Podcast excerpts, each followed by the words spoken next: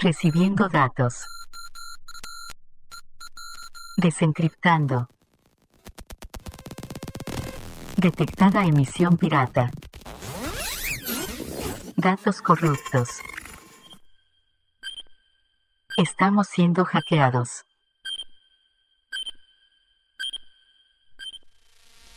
Bienvenidos al programa Pirata Hora Crítica, emitiendo desde la clandestinidad para toda la esfera humana. Si estás escuchando esto, eres la resistencia.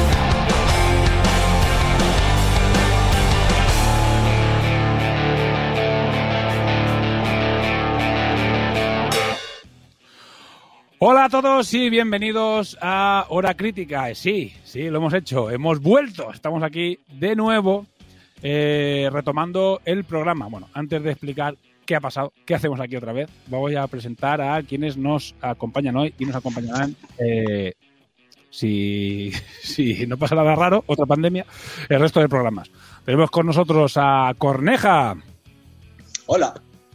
Tenemos también a Midgar. Buenas. Tenemos a Diel Dien. Hola a todos. Tendremos, eh, bueno, eh, ya explicaré ahora por qué, pero tenemos también a Sibelius, a Chisco y yo mismo quien nos habla es Parco. Bueno, eh, ahora viene contar por qué, qué pasó en el- con el anterior Hora Crítica y por qué hemos vuelto, por qué hemos vuelto otra vez a las andadas.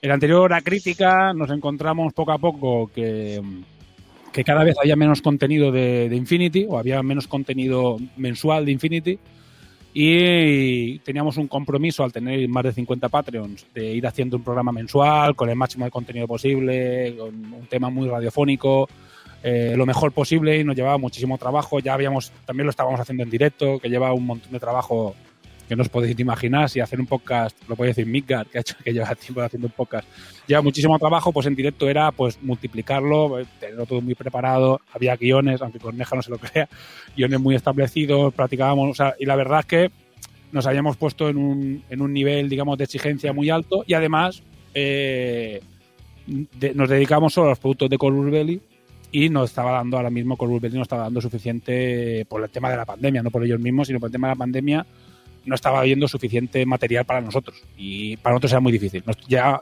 empezamos a plantearnos el hacer los monográficos y cuando hicimos el primero no es porque estuviera mal, porque está en nuestra línea, nuestra línea de cachondeo y de tal. Hay gente que le gusta, hay gente que no, pero nos importa una mierda a quien le gustase a quien no.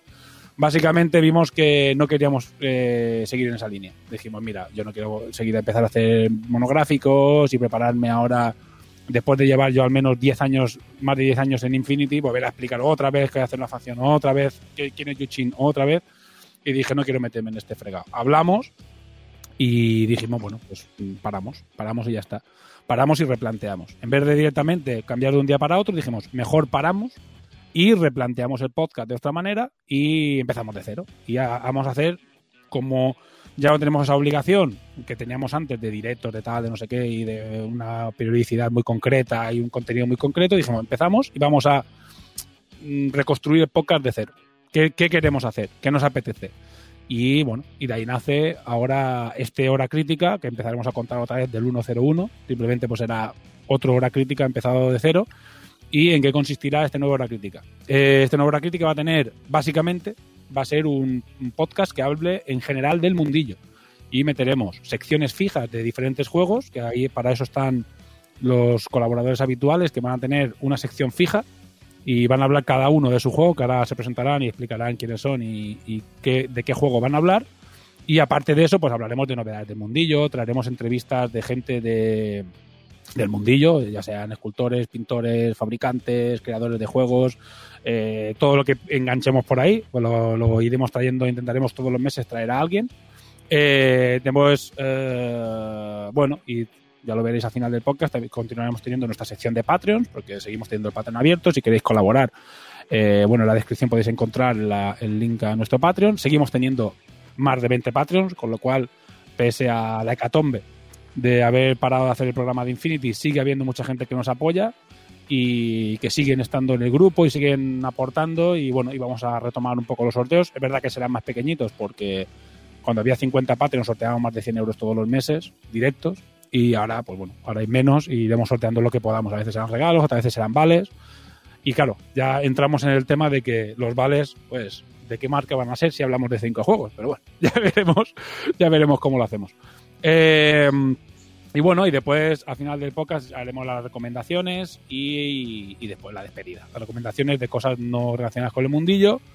Y ya está. Intentaremos, y bueno, para los que no lo sepáis, siempre que grabamos emitimos en Twitch porque nos parece divertido que las cagadas queden reflejadas allí, conejas así con la cabeza, diciendo, pero no lo digas. Pero sí, sí, todas las cagadas y todas las iras de olla, pensad que eso se emite, lo tengo configurado para que se emite y se borra. Es decir, o lo ves en directo, o ves la cagada no la ves nunca más, porque después el programa se va a, editar, se van a poner las cuñas, se van a poner las músicas, se va a poner todo y después se subirá posteriori. Ahora estamos grabando eh, sábado 1 de mayo y se, y se subirá cuando lo estéis escuchando, pues si lo estáis escuchando recién subido, pues ya sabréis lo que hemos tardado en editar. Así que bueno, vamos a hacer que se presente todo el mundo, los que están aquí. Falta Sibelius, que ha tenido eh, rollos de última hora y no ha podido venir, pero bueno, que él estará allí. En el próximo programa que esté en directo, pues ya se presentará. Así que bueno, ¿quién quiere empezar? Eh, Corneja, venga, empieza tú, Ya, porque ya tengo aquí abajo. Eh, a ver, así improvisando. Hola, soy Corneja, el famoso exjugador de órdenes militares y por el momento seré el encargado de ponernos al día del mejor wargame del universo conocido, Punk Apocalyptic. Ah, joder, que sí que lo has esquematizado, pensaba que ibas a dar las turras. No, no, luego, luego. Vale, bueno, pues eh, Corneja, como lo he dicho, se va a encargar de la sección de Punka. Y bueno, y de estar aquí con nosotros dando, dando, dando la turra los días que pueda, porque él lo tiene complicado por temas laborales, pero siempre que pueda, aquí estará con nosotros. Y bueno, Midgar, cuéntanos. Pues nada, yo soy Midgar y igual os suena ya mi voz, igual os suena también de lo que va hablo, porque en principio, bueno, estaré por aquí con la sección de Aristella, que es también lo que trato en el otro podcast.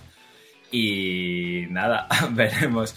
También intentaré renovarme y tal, porque, bueno, hay que jugar a muchas cosas. A ver qué nos traéis y si alguna es interesante, pues igual caemos.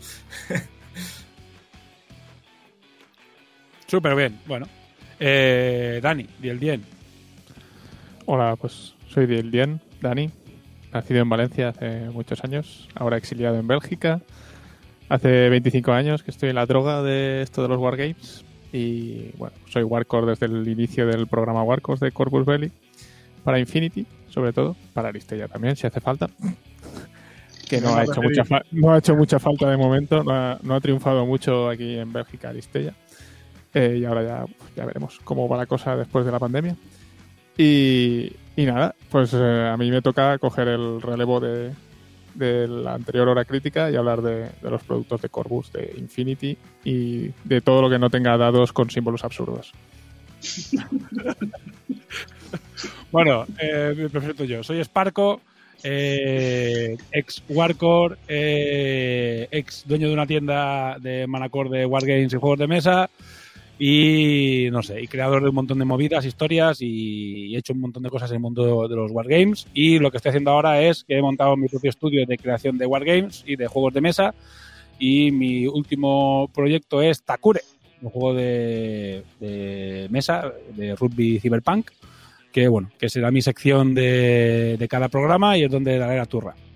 Un poquito. Y también eh, de, los, de los otros juegos que estoy haciendo, que, bueno, estoy haciendo juegos para diferentes marcas. Así que cuando pueda hablar de ellos, lo- los traeré y al menos me servirá este podcast para hacerme promo. Muy bien. Bueno, eh, falta Chisco, que ya como he dicho, Sibelius, que se presentará, que llevará la sección de Warhammer 40.000. Sí, eh, la broma del 28 de diciembre era una broma, no broma. porque sabíamos que podía llegar a pasar esto, pues ya estábamos hablando de, de este tema y nos pareció divertido ponerla y que la gente se pensara que era coña y si al final se hacía, pues iba a ser una doble coña bastante simpática. Chi- Chisco ya es mundialmente conocido. No sé si hace falta que se presente. No, yo creo que no. Pero bueno, si no, en el próximo haremos que hable un poco, se presente un poco más. Eh, bueno, pintor y jugador veterano y, y de Wargames. Eh, pues bueno, dicho esto, como he comentado, eh, después de la presentación, que será evidentemente más corta en los próximos programas, eh, será más rápida, haremos ya novedades del mundillo. Novedades del mundillo que traeremos cosas que nos apetezca o cosas que nos paséis vosotros los oyentes y que queráis que comentemos. Por ejemplo, Kickstarters, pues unas novedades de los juegos que no tratamos nosotros, porque los juegos que tratamos nosotros, por ejemplo, una novedad de Corvus, una novedad de Punka, eh, pues no hace falta, ya la va a tratar el encargado en su sección. Pero, por ejemplo, ahora, es decir, el Marvel, el Marvel Crisis Protocol que ha sacado una nueva expansión, o Legión que ha sacado no sé qué, o no sé qué marca que ha sacado esto interesante, que no tiene sección fija y podemos comentarlo, enseñar imágenes y desde el punto de vista, digamos, de, de algunas veces que no tengamos ni idea, simplemente alguien nos ha dicho hablar de esto y otras veces porque nos interesa. Eh, Kickstarters o, tal. En este no nos hemos preparado mucha cosa porque hemos, hemos- queremos que este programa 1 sea más presentación que, que otra cosa. Y incluso en las secciones va a ser más presentación que novedades. Pero voy a aprovechar para meter mi cuña, evidentemente, acostumbrados a esto, es lo que hay, que sí que hay una novedad eh, poco conocida, pero que está empezando a correr ya por los foros y por los bakers, por los backers, es que eh, se está trabajando en una nueva un- un- una nueva edición de eh, unas reglas que sacó un juego que sacó Zenith Miniatures hace cuatro años que se llama Yokai Quest, ¿vale? Os lo enseño aquí, bueno, para los que estéis en vídeo lo veis eh, el simbolito, que se llama Strikes Back. Es el, el contraataque, volvemos, o vuelve, o sea, es la, tiene muchas traducciones, Strike Back, pero mola. Y es una, no, es una, no es una segunda edición, básicamente es una reestructuración completa de las reglas, porque las reglas, hay que decirlo, eran un desastre. El juego es muy bonito, las miniaturas son muy chulas, los componentes están muy bien, pero las reglas eran un auténtico desastre. Y tras mucho trabajo, eh, pues se ha eh, arreglado de alguna manera y funciona bastante, ahora está funcionando bastante bien, llevamos muchas partidas jugadas y la verdad es que está funcionando muy bien. Y bueno, ahora mismo utilizando todos los componentes Sí. o los componentes eh, existentes. Para que no aprovechando que, tirar. Puedes tirar tu- tus reglamentos antiguos de Yokai, pero no hace falta que tires nada más de la caja del Kickstarter. Y aparte tiene, eh, sí, lo que tú dices, usan todos los componentes, tiene la ventaja de que no tenía, eran independientes del idioma porque solo tenían simbolitos los componentes, así que se ha podido arreglar y creo que funciona bastante bien, no sé. Eh, yo, claro, hablo de que llevo jugando, he hecho jugar a toda mi familia, a todos mis Súper colegas, divertido, súper divertido. Sí. Corneja lo está jugando y creo que ha pasado de ser un juego injugable al menos a ser un juego que es divertido, que es divertido. Y ahora cuando pruebes el- el- la mini campaña que he hecho, a ver qué te parece, que ahí ya es donde está la chicha de verdad. Bueno, enseño un par de fotos también para los que estéis en, en, en YouTube de cómo es el juego. La verdad es que el juego es muy bonito, son chibi, es un de chibi estética fantástica japonesa y la verdad es que es muy bonito, muy bonito. Está guay. Bueno, mira, hostia, estos son imágenes de la campaña narrativa. Mierda. Spoiler. Oh, spoiler. Spoiler. Spoiler. El, final, de la campaña. El final ¿Era es solo acabado. campaña? Eh, ¿Era tiene- solo campaña esto o cómo, cómo va? eh, ¿A qué te refieres, solo campaña? O sea, me, me suena que el juego era una serie de escenarios que eran una campaña. No sé si tenía otro modo de juego así El- más suelto, el- más casual. No, no lo sé. ¿eh? El anterior era básicamente. eh, Se suponía que era una campaña, pero no había progresión de personajes, con lo cual podías jugar en el orden que te diera la gana. Ah, Y a nivel narrativo estaba enlazado de, de tres partidas en tres partidas. A veces alguna partida suelta, algunas que eran dos partidas seguidas, otras que eran tres seguidas. Pero básicamente no tenía, o sea, es decir, a nivel narrativo no había una na- narración direct- completa. Ni siquiera había una progresión de personajes. Los personajes ya eran hiperpotentes desde el minuto uno. Aquello era un desastre. Entonces lo que se ha hecho ahora es, en el hay dos reglamentos. Un reglamento es, o sea, uno, dos libros. Uno es el reglamento como tal y te vienen tres partidas de demostración para que tú puedas, eh, puedas jugar. La gente que lo escuche, bueno, en español ya está público, ya hay mucha gente testeándolo y muchos backers probándolo, etcétera, etcétera. O sea, ha puesto la actualización del, de Kickstarter porque está feo ponerla y que los y no está en la versión en inglés, pero ya está en traducción incluso. Y después está el libro de, de la campaña, que tiene de momento 18 misiones, que está muy bien. Y eh, se juega con todas las expansiones y se pueden añadir todos los add-ons eh, que se sacaron, que sacaron un par de personajes extras y tal. Y todo eso se está teniendo en cuenta y va a estar todo disponible.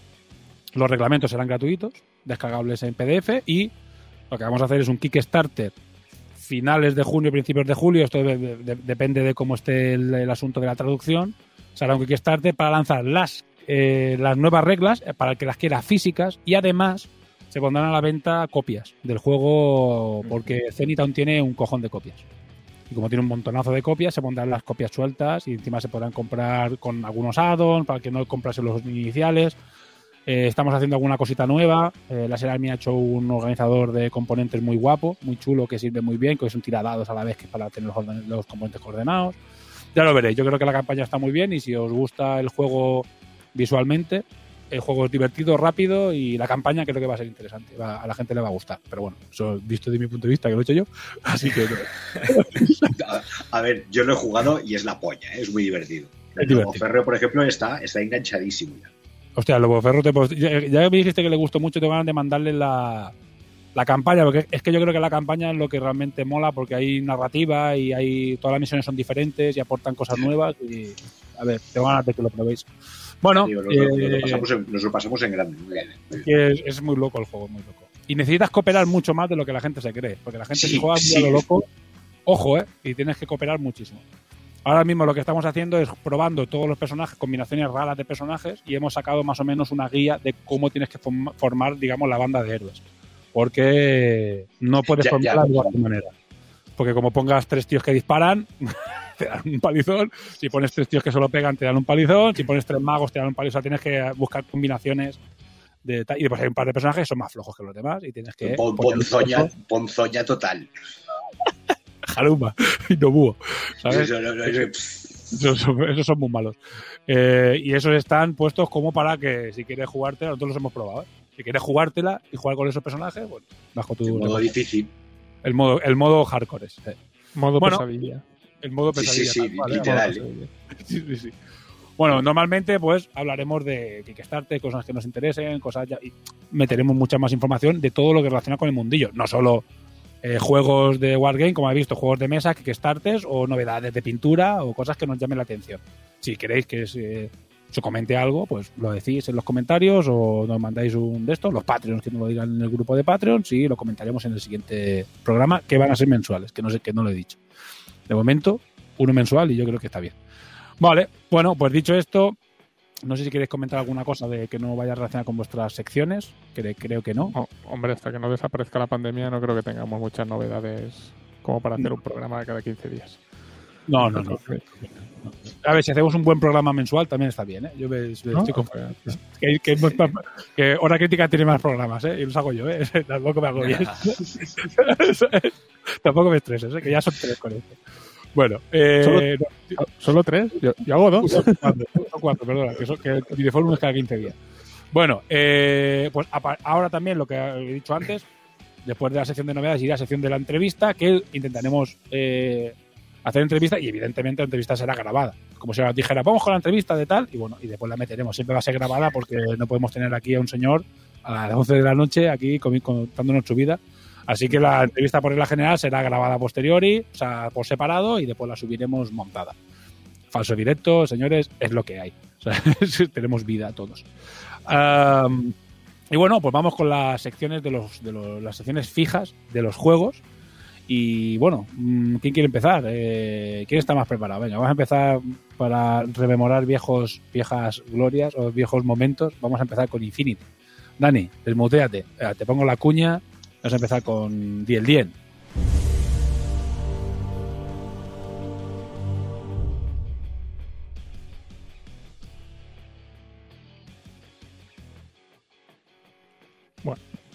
Pues, en ¿Hago, ¿Hago breve descripción del, del juego? ¿Será necesario? Sí, yo creo que Sí, sí, sí, sí. Bueno. sí. lo que puede pasar. Pues Infinity es un wargame de, de escaramuzas en el que se juega con eh, batallas con hasta entre 10 y 15 miniaturas. Eh, es así. Eh, y que se caracteriza por eh, sobre todo que durante el turno de tu rival tú puedes reaccionar. Eso es el- la principal diferencia con los otros juegos, que no estás mirando. Dejas de ser el, jugador pasivo para ser el jugador reactivo. Y así se llama este programa más, hora crítica, que es la orden de reacción automática, que es lo que diferencia a Infinity del resto de juegos, que durante el turno de- del rival pues puedes hacer algo. Y bueno, puedes hacer algo, puedes ganar la partida o perderla en esas reacciones, porque es lo decisivo. Pero está bastante bonito que si pasas por delante de un señor con un lanzamisiles, pues en lugar de esperarse a su turno para dispararte, pues en ese momento te, te mete un misilazo tan, tranquilo. Eh, entonces, eh, Infinity fue publicado hace ah, 15 años, más o menos, por Corvus Belli. Estamos ahora en la cuarta edición. Hay ocho facciones, miles de miniaturas. También una de las características del juego es la, calidad de las miniaturas, todas en metal y producidas en España. Todo en España. El, juego y, y las minis. Eh, ¿Qué más contamos de Infinity? Eh, una gran comunidad, también sobre todo en España, muy activa, con mucho torneo, mucha mucha competición, el, el sistema competitivo muy cuidado por nuestro querido Elois. Y, y bueno, eh, poquillo difícil quizá de, de entrar y para eso tiene Corvus Belli a su disposición a los Warcors, como nosotros, que te ayudan a, a, pues, entender las reglas, estas un poco enrevesadas, que puede tener Infinity de vez en cuando. Alguna que otra. Eh, ¿Algo más, chicos? Todos hemos jugado Infinity, me parece que todos nos conocemos por culpa de, de esto. ¿Algún comentario, Vidka? ¿Algo que decir? Nada constructivo realmente. Bueno, para la gente que le interese mucho Infinity, eh, tiene treinta y tantos programas de hora crítica. que, se pongan las Eh. Que es que, que, bueno, el que esté aquí supongo que ya vendrá heredado de, de hora crítica, del hora crítica original. De todas maneras, me imagino yo que si esto va bien y a la gente le gusta esta diversificación de proyectos, habrá gente que, porque es muy típico, lo hemos visto en todos los programas que hemos hecho, que la gente va al primero, cuando le interesa un programa suele ir al primero. A ver cómo empezó y la presentación y de qué va el, programa suelen ir volver. Entonces, está bien repasar, por eso lo hemos hecho, repasar todos los de estos, por si alguien entra aquí por Punka o entra aquí por Takure, que escuche el programa y que le expliquemos qué, qué es Infinity. De todas maneras, ahora mismo, seguramente, cualquier explicación esté de más. Porque Sie- siempre, ahora. sí. siempre podemos hacer algún especial de vez en cuando. Sí. Yo, no me, yo no me canso Sí, de sí. explicar una y otra vez el principio de Infinity desde el mismo principio y qué es Yuchi y qué tal. No, os preocupéis. Otra vez. o otra Otro, vez. no, no tengo ningún problema. No tengo- me, toca, me toca hacerlo siempre. Siempre voy de demo en demo.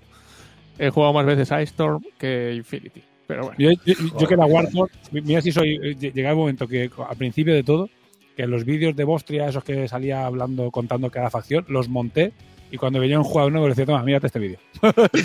Mientras voy preparando la mesa. Sí, tal cual, ¿eh? además tal cual. Sí, sí. Hombre, hay, hay que, hay que apoyarse en lo que se pueda. Todo, tío.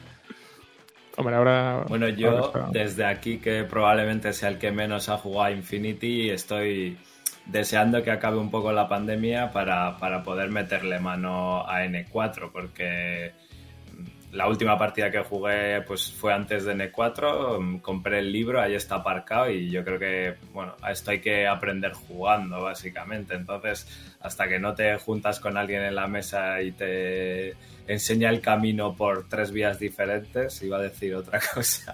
hay, hay- te hay deja que ya apre- aparcado. hay que aprender ju- jugando con gente que te quiera. Eso es. Pero en fin. Eh, sí, sí, Sí. claro, lo de la pandemia. Yo, yo tengo ahora mismo la última aventura que me he metido es Spiral Corps. La te- lo tengo ahí en la cajita, preparado para cuando la pandemia desaparezca, empezar a dar la turra con. Bueno, con bueno, espera, espera, venga, va- vamos a meter salseo ya. Facción favorita de cada uno. ¿Sabes? Y. ¿sabes? Venga, facción, Facción- venga, va. Facción favorita. Yo, Yo yo- podemos hablar de Infinity sin salseo, tío. yo no tengo, yo no tengo favorita. Lo único que no jugaré nunca, Aleph. Vale, bueno, ya es suficiente. Venga, cuéntanos tú. No sé Yo, si tienes Eugene. o menos. Eugene. Yo tengo Eugene. Yuchin, en serio. Sí. Por, por eso te, por eso te gusta Aristella, porque tienes mal gusto. Joder, cógete una facción de verdad, hombre. Eh, yo era jugador de órdenes militares y ahora pues EC, básicamente Sasbasti y genérico. Yo soy yuchino también, corneja. Pues y tengo el botón de banear. tú- pero pero tú, tú me caes mal ya, ¿no? Ya no, ya no vamos a sorprender. yo, yo era jugador panoceánico, o soy jugador panoceánico y nunca había jugado órdenes militares y ahora las voy a jugar corneja, porque ahora sí, sí que se puede. Claro, a- a- Ah, sí, ahora que no valen para nada, ahora que sí que ya no se puede jugar, ahora ya vamos a darle. Que no se puede jugar, madre mía, ya te pegaré una paliza. ba- basura. Órdenes militares. Bueno, en el próximo E dice, ay, no, que no hay más. Bueno, Ah. El, el no, el no EIC. Bueno, en la piscina EIC. del no EIC. el no EIC a lo mejor sí. Una partida de no EIC. Bueno. Mical, cuéntanos. Que, que no, bueno, ya está, Dani, ¿algo más? No. Eh, pero ¿hacemos novedades o no? Las novedades Ah, bueno, de sí, dale, coño, que sí, sí. hicieron, hicieron estudio update y ya pues lo comentamos para ver cómo ¿Qué es eso de estudio? programillo. Para los, la gente que no sepa lo que es el estudiante. Pues últimamente, en vez de la pandemia, han decidido eh, en Corvus Belli pues eh, sacar a Bostria en un vídeo muy bonito diciendo las novedades que tienen preparadas en, en Corvus Belli para los próximos meses. Y entonces pues está, está muy majo como lo hacen. Y sacan las fotitos pues a veces de las novedades más inmediatas y a veces de novedades que no sabe Bostria ni cuándo van a salir. Pero bueno, las ponen allí. Como el programa, el, sí, el planning de lanzamiento de lanzamientos de Corvus Belli lo, lo hacen los viernes por la noche de, después de cenar o algo, pues no, después no, no se sabe nunca qué miniatura te, te va a salir. Normalmente Te la menos tocar. necesaria de todas. Y ahora vamos a hablar sobre eso. Ya lo veremos porque en el estudio update, update eh, vino una cosita especial que ahora, ahora comentaremos. Eh, ¿com- ¿Comparto yo, Ramón, o, o comparto? No, comparte, comparte, sí, sí. No, no, no me he bajado las, las imágenes al final. A ver si esto no, no explota. A ver, es que StreamYard, mientras tú lo preparas, StreamYard tiene que tienes que subir las imágenes una por una. Claro, si me pasas 20 imágenes, tienes que subir una por una, es un coñazo. ¿Sabes? ¿Sí? ¿Lo ves? ¿Lo veis? Venga, le doy, ¿eh? Ahí está. Sí, claro. Bueno, Cuéntanos, voy a ponerlo en pantalla completa. Esto es para los que están en vídeo, o sea, los que estáis en YouTube o en Twitch, ¿no? Porque en Twitch, Bueno, bueno, o- sí. hola a una señora, a alguien que nos está viendo en Twitch, hola. Y el resto, pues, eh, tenéis que ir a YouTube para verlo. Ah, Cuéntanos. Así, así pasa, ¿no? Pues este, eh, este mes deben haber llegado a las tiendas estos señores, que son los Chaxa Long Arms de Spiral Corps. Pero en el Studio Update eh, llegaron a la conclusión de que pues no iban a vender muchos, si iban solo para los jugadores de Spiral. Y entonces los Spiral Corps, que al fin y al cabo es una es una compañía mercenaria, pues ha decidido alquilar a diestro y siniestro, a lo loco, a, estos chicos, los Arms, Long, Long Arms. ¿Qué pasa? Que el enlace que tienen precisamente en Spiral, que es su casa, pues no es muy satisfactorio. Entonces, pues les han vendido unos pocos a Bakunin, otros a, a Panoceanía, pero al, al sectorial de Svalarheima, a, a Star, Star Armada y a la Compañía Blanca. Así. Pues eh, supongo que con. Esto es para el 14 de mayo, creo que. Sí, 14 de mayo lo pone aquí abajo. Eh, la actualización del Army, pues supongo que igual explican algo. Pero básicamente. Pues que. Que están chulas las miniaturas. Y, y es una caja de, de 3 minis. Y habrá que venderlas, chicos. Que para eso está. Después tenemos las órdenes militares, como ya en el anterior estudio update ya, ya enseñó Postria parte de los teutónicos, aquí enseña la caja entera. Solo faltaba por ver el, el chico a la derecha, el del Spitfire. Y la cuarta miniatura será un Spec Ops un, con, con rifle de francotirador. Este, Pues, pues eh, un Spec Ops. Es uno- la misma eh, la misma combinación que hicieron con Sarbasti, que le pusieron a, a los Nox lo- el Spec Ops, pues en este caso serán los los tres teutónicos con el Spec Ops. Pues, pues bueno. Pues. Las minis son, las minis son acojonantes, tío. Las minis son, ya vimos, ya vimos dos, creo. Y bueno, pues son, son brutales. Son, Sí. Los teutónicos les han quedado fantásticos. Están, están brutales.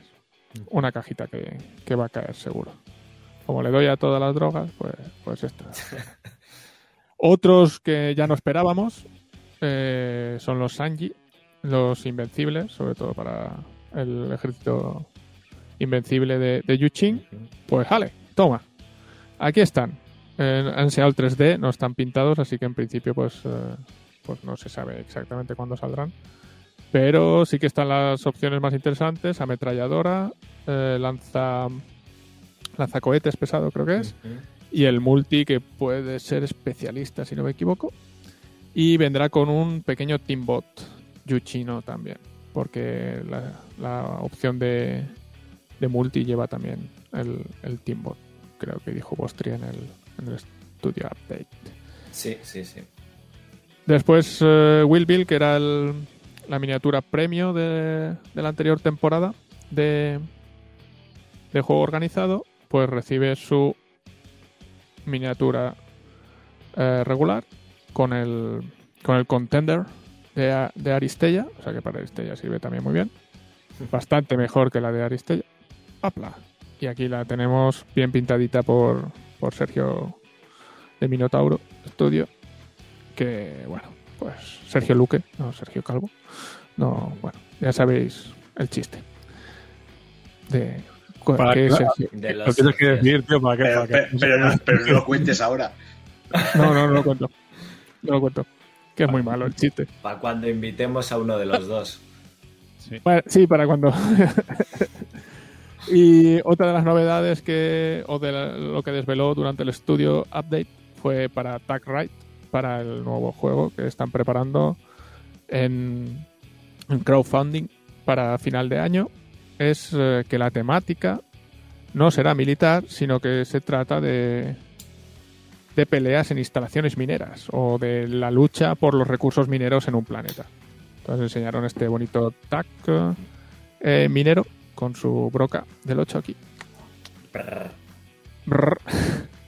Y otra de las cosas que dijo Bosque es que no tendría un tablero eh, fijo, sino que han hecho eh, unas baldosas eh, hexagonales para poder conformar diferentes diferentes diferentes tableros para pues para poder jugar diferentes escenarios en, en Tag. Y bueno, pues la gente estaba un poco sorprendida con lo de los mineros, los robots mineros, mineros locos. Vamos a ver cómo, cómo evoluciona esto. Y a ver, bueno, a ver, la miniatura está chula. Es así un, un el Takyu chino con, con un taladro gigante. A ver qué tal. A ver qué tal. Estamos todos expectantes. Así Estamos que- todos, Sí, estamos sí, todos sí, aguantando la respiración de aquí a noviembre. Sí. Ya, ya comentaremos Ah, más cosas de, de Tag Ride no, hasta, mejor no decir nada. Hasta, hasta Eh. que confirmen que, que se juega con dados con símbolos raros y entonces se lo, se lo paso a, a, a Mika. Se le pasó a Mica. Se pasó a la sección de Mica. La sección de los dados raros. La Bueno, sección de eh, dados de colores. De dados de colores. Bueno, pues vamos con la sección de dados de colores. Pues, si te parece bien, no va- tienes que añadir alguna cosa a la sección de Infinity, ¿no? Chicos, No, no, no, no. pues ahora, sección de dados de colores.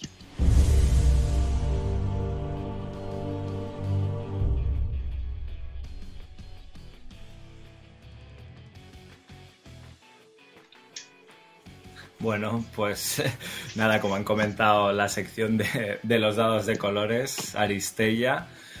Bueno, Aristella para los que estéis aquí que no los conozcáis, a ver si os puedo conseguir picar un poco y que juguéis. Bueno, voy a hacer un- una presentación de- del juego en este primer programa y luego iremos hablando pues, de diversas cosas. ¿no? Aristella es el, el segundo juego que lanza Corvus Belli, así de forma comercial, entiendo yo, porque bueno, hicieron otra serie de cosillas, pero es el segundo juego comercial que lanzan y pues la idea es totalmente diferente a lo que hacen con Infinity, aunque mantienen una serie de, nexos en común.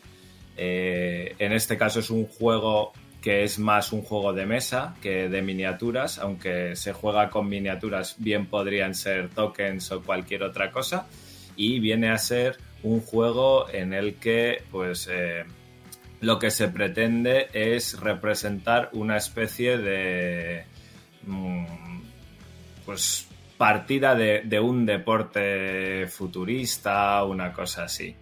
¿Vale? Entonces, eh, principalmente, eh, vamos a, a ver si vemos aquí una serie de imágenes de la web. Principalmente ahí se ve el tablero. En el tablero tenemos una serie de casillas hexagonales y todo el tablero en sí es hexagonal con una serie de, zonas que son las zonas de anotación.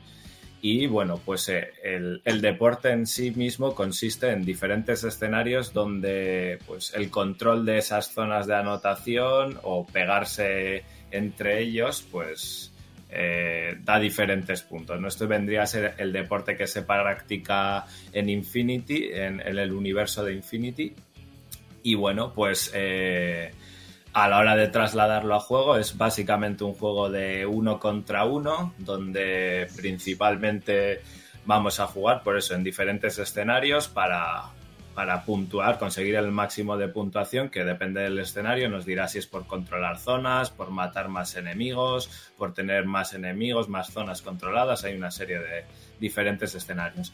El juego en sí mismo, pues más o menos una partida viene a durar una hora y cuarto, una hora y media, más o menos, es un juego bastante ágil y, bueno, principalmente se juega eh, con una equipo de cuatro personajes. Aquí veis que actualmente tenemos hasta 32 personajes diferentes. Y bueno, estos eh, a la hora de jugar creas un, eh, equipo de cuatro personajes y estos personajes te, bueno, van a ser las figuras que moverás por el tablero para ir controlando las diferentes zonas. Las figuras tienen todas los personajes una serie de atributos, de activaciones, de movimientos, de iniciativa y una serie de tiradas porque eh, la segunda parte del juego es que eh, esto lo, lo, hereda de Infinity y bueno, de cualquier otro juego, se basa en una mecánica de tiradas enfrentadas, donde pues si tú quieres hacer una acción, normalmente vas a tener otra, otro atributo en contra de, del, jugador contrario y se tirarán una serie de dados y la característica de esos dados es que los dados tienen unos símbolos. Eh, tienen tres símbolos, que es eh, el éxito, el bloqueo y la exclamación, que es el símbolo especial. Y bueno, como es lógico pensar, el éxito y el bloqueo se contrarrestan entre sí y van a ser pues el principal ataque y defensa, básicamente, y la exclamación es la que se va a utilizar para conseguir efectos adicionales, ¿vale? Entonces, esos efectos adicionales van a estar en las cartas de los personajes, bien como efecto principal o bien porque es un efecto de, del ataque o de la acción que estemos haciendo en ese momento. Y bueno, pues un poco la gracia del juego viene a estar en ese diferente manejo de eh, pues cuando, cuando hago una acción, cuando hago otra, cuando ejecuto este cambio o este otro, porque es un poco lo que va a desatar los diferentes combos entre los cuatro personajes que tú has decidido llevar a, la partida. Y luego todo esto se complementa con un mazo de, de, cartas, son muy pocas cartitas, son 18 cartas, que 10 vienen de un mazo general y las otras 8 vienen dos de cada personaje. Aquí veis que los personajes, una vez de que los eliges, tienes, tienen cuatro cartas y entre ellas meterás dos a la partida y bueno, una, vas robando cartas que eh, puedes utilizar a lo largo de la partida según el timing, cada carta te indica qué timing tienen y te dan pues eh, ventajas. Por ejemplo, aquí tenemos alguna de Miyamoto que pues te dice directamente que ganas un punto de, de acción. ¿Vale?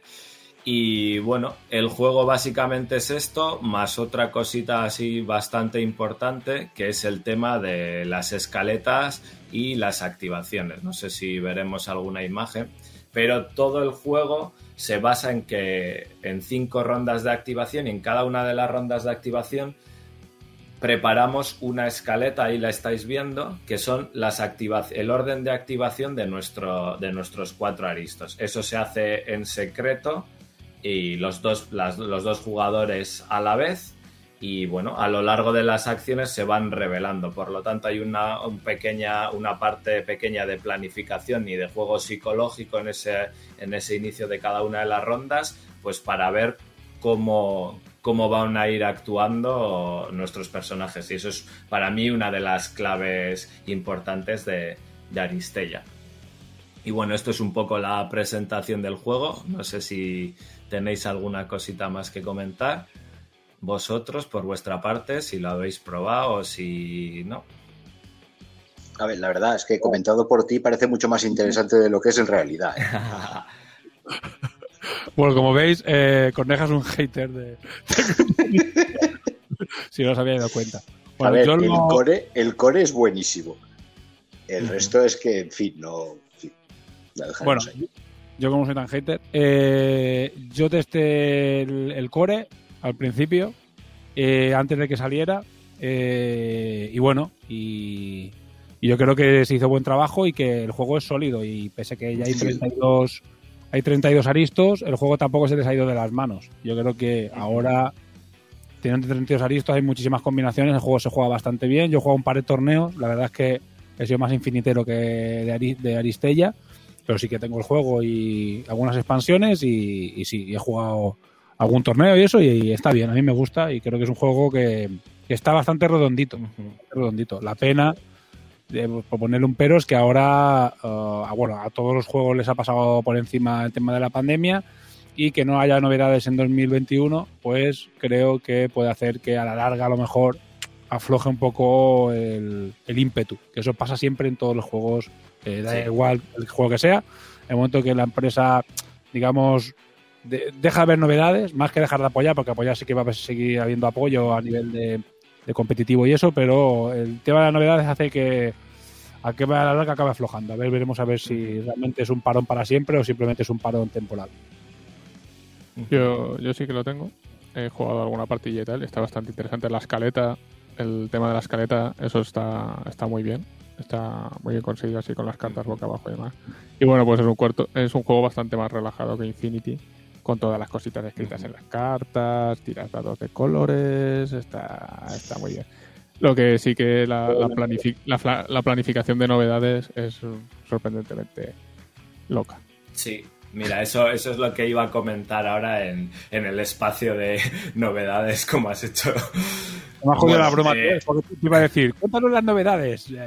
y se me ha jodido la Pues, broma. pues como ahora mismo os- lo, que, lo que venía a comentaros y, y lo que os iba a vender un poco es el, el estado actual del juego, porque yo creo que el juego, a pesar de la pandemia y de que se ha jugado, o sea, no se ha dejado de jugar, sobre todo porque es un formato que, que en Tabletop ha entrado muy bien y se han jugado muchísimos torneos, o sea, bajo mi punto de vista, la comunidad mm, me parece que no ha, no ha menguado y se ha jugado muchísimos torneos y torneos muy gordos eh, en, en online, en tabletop, y vamos a ver qué es lo que pasa ahora más adelante, porque es lo que comentabais, el, el juego se lanzó yo creo que hace, pues no sé si dos años y medio, más o menos, creo que no llega, no llega a tres años.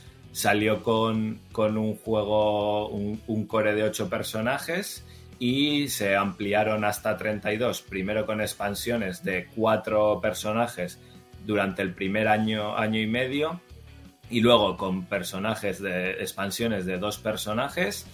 Y ahora mismo, pues ya hace creo que más de seis meses de la última expansión de personajes y además sabemos, dicho por ellos, que, que no van a lanzar más personajes nuevos, al menos a lo largo de, de este 2021 seguro. Y como os decía, ya llevábamos un tiempo. Entonces, bueno, es verdad que todos los personajes están eh, o sea, el elenco de personajes no se ha disparado, no hay ninguno especialmente roto más allá de los que de, de los tops que, que muchas veces, pues bueno, depende de tu forma de juego, se juegan para mi gusto excesivamente, pero, pero no hay un meta así especialmente definido, se puede jugar casi con cualquier cosa y, y yo creo que al jugador le ha entrado muy bien.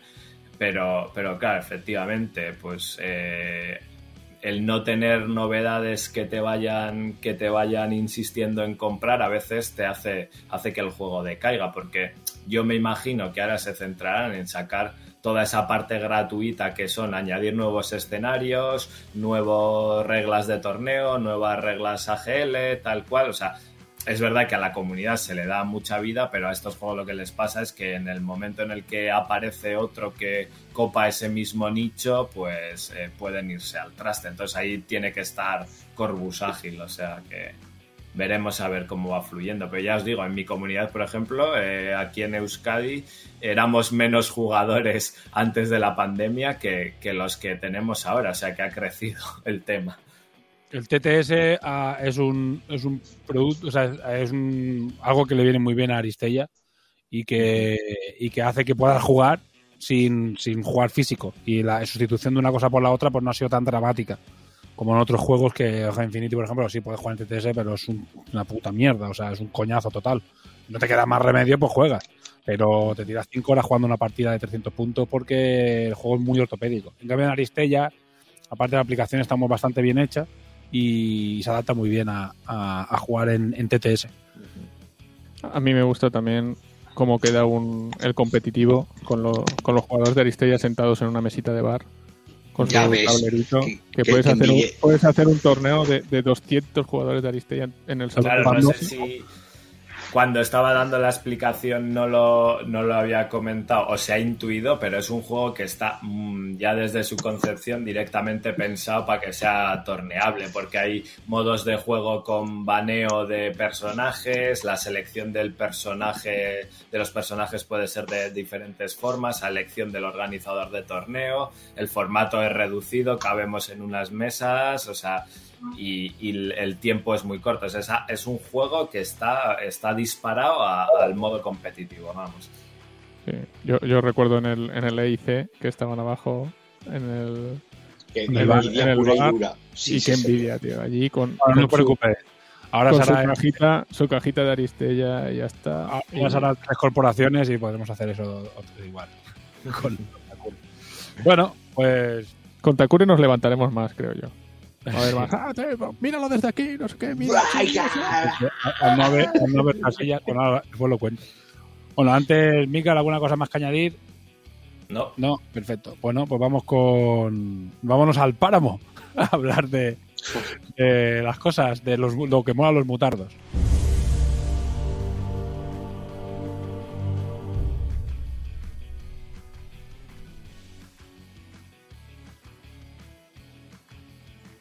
Corneja, todo O sea, tuyo. Los butardos no, todo lo demás sí. A ver, es un juego de miniaturas que simula escaramuzas entre bandas en un mundo posapocalíptico, macarra y letal. ¿Qué significa? Macarra, porque toda la ambientación es punky, eh, se salta todas las líneas rojas y de... Bueno, hay que verlo. Y para los del la- podcast y que no han visto la entradilla, como no has dicho nada, diré que es Punk Apocalyptic, que del juego del que estás hablando, ¿eh? Porque ¿Qué? ¿Qué? ¿Qué? Ah, sí. Ah, yo, yo estaba hablando, estaba hablando de Aristella, ¿eh? no jodas. Sí, los mutardos de Aristella.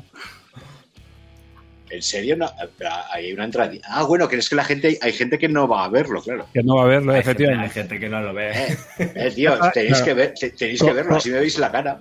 Corneja es un señor respetable que va a hablar de época apocalíptica. Para los de la radio. Dale, dale, para los de la radio. Eh, empiezo. Eh, ¿Dónde me he quedado? Así, macarra y letal. Y letal sobre todo es porque con tu miniatura más tocha que tengas, en una tirada se va a la mierda, ¿vale? Entonces esto no es, un, el- no es el avatar que te aguanta 200 tiradas y tiras blindajes y no. Aquí la, aquí la peña se te muere echando hostias.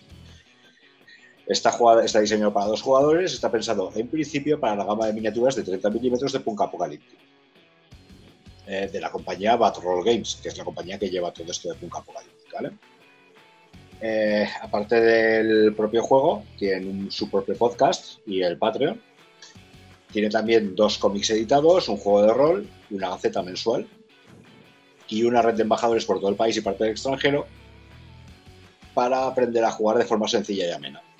Coges, te metes ahí, yo soy de la ciudad de bla bla, te acercas al Warcraft más cercano y se pone en contacto contigo y ya pues se organiza la partida. A- a- al Warcore no, ¿eh?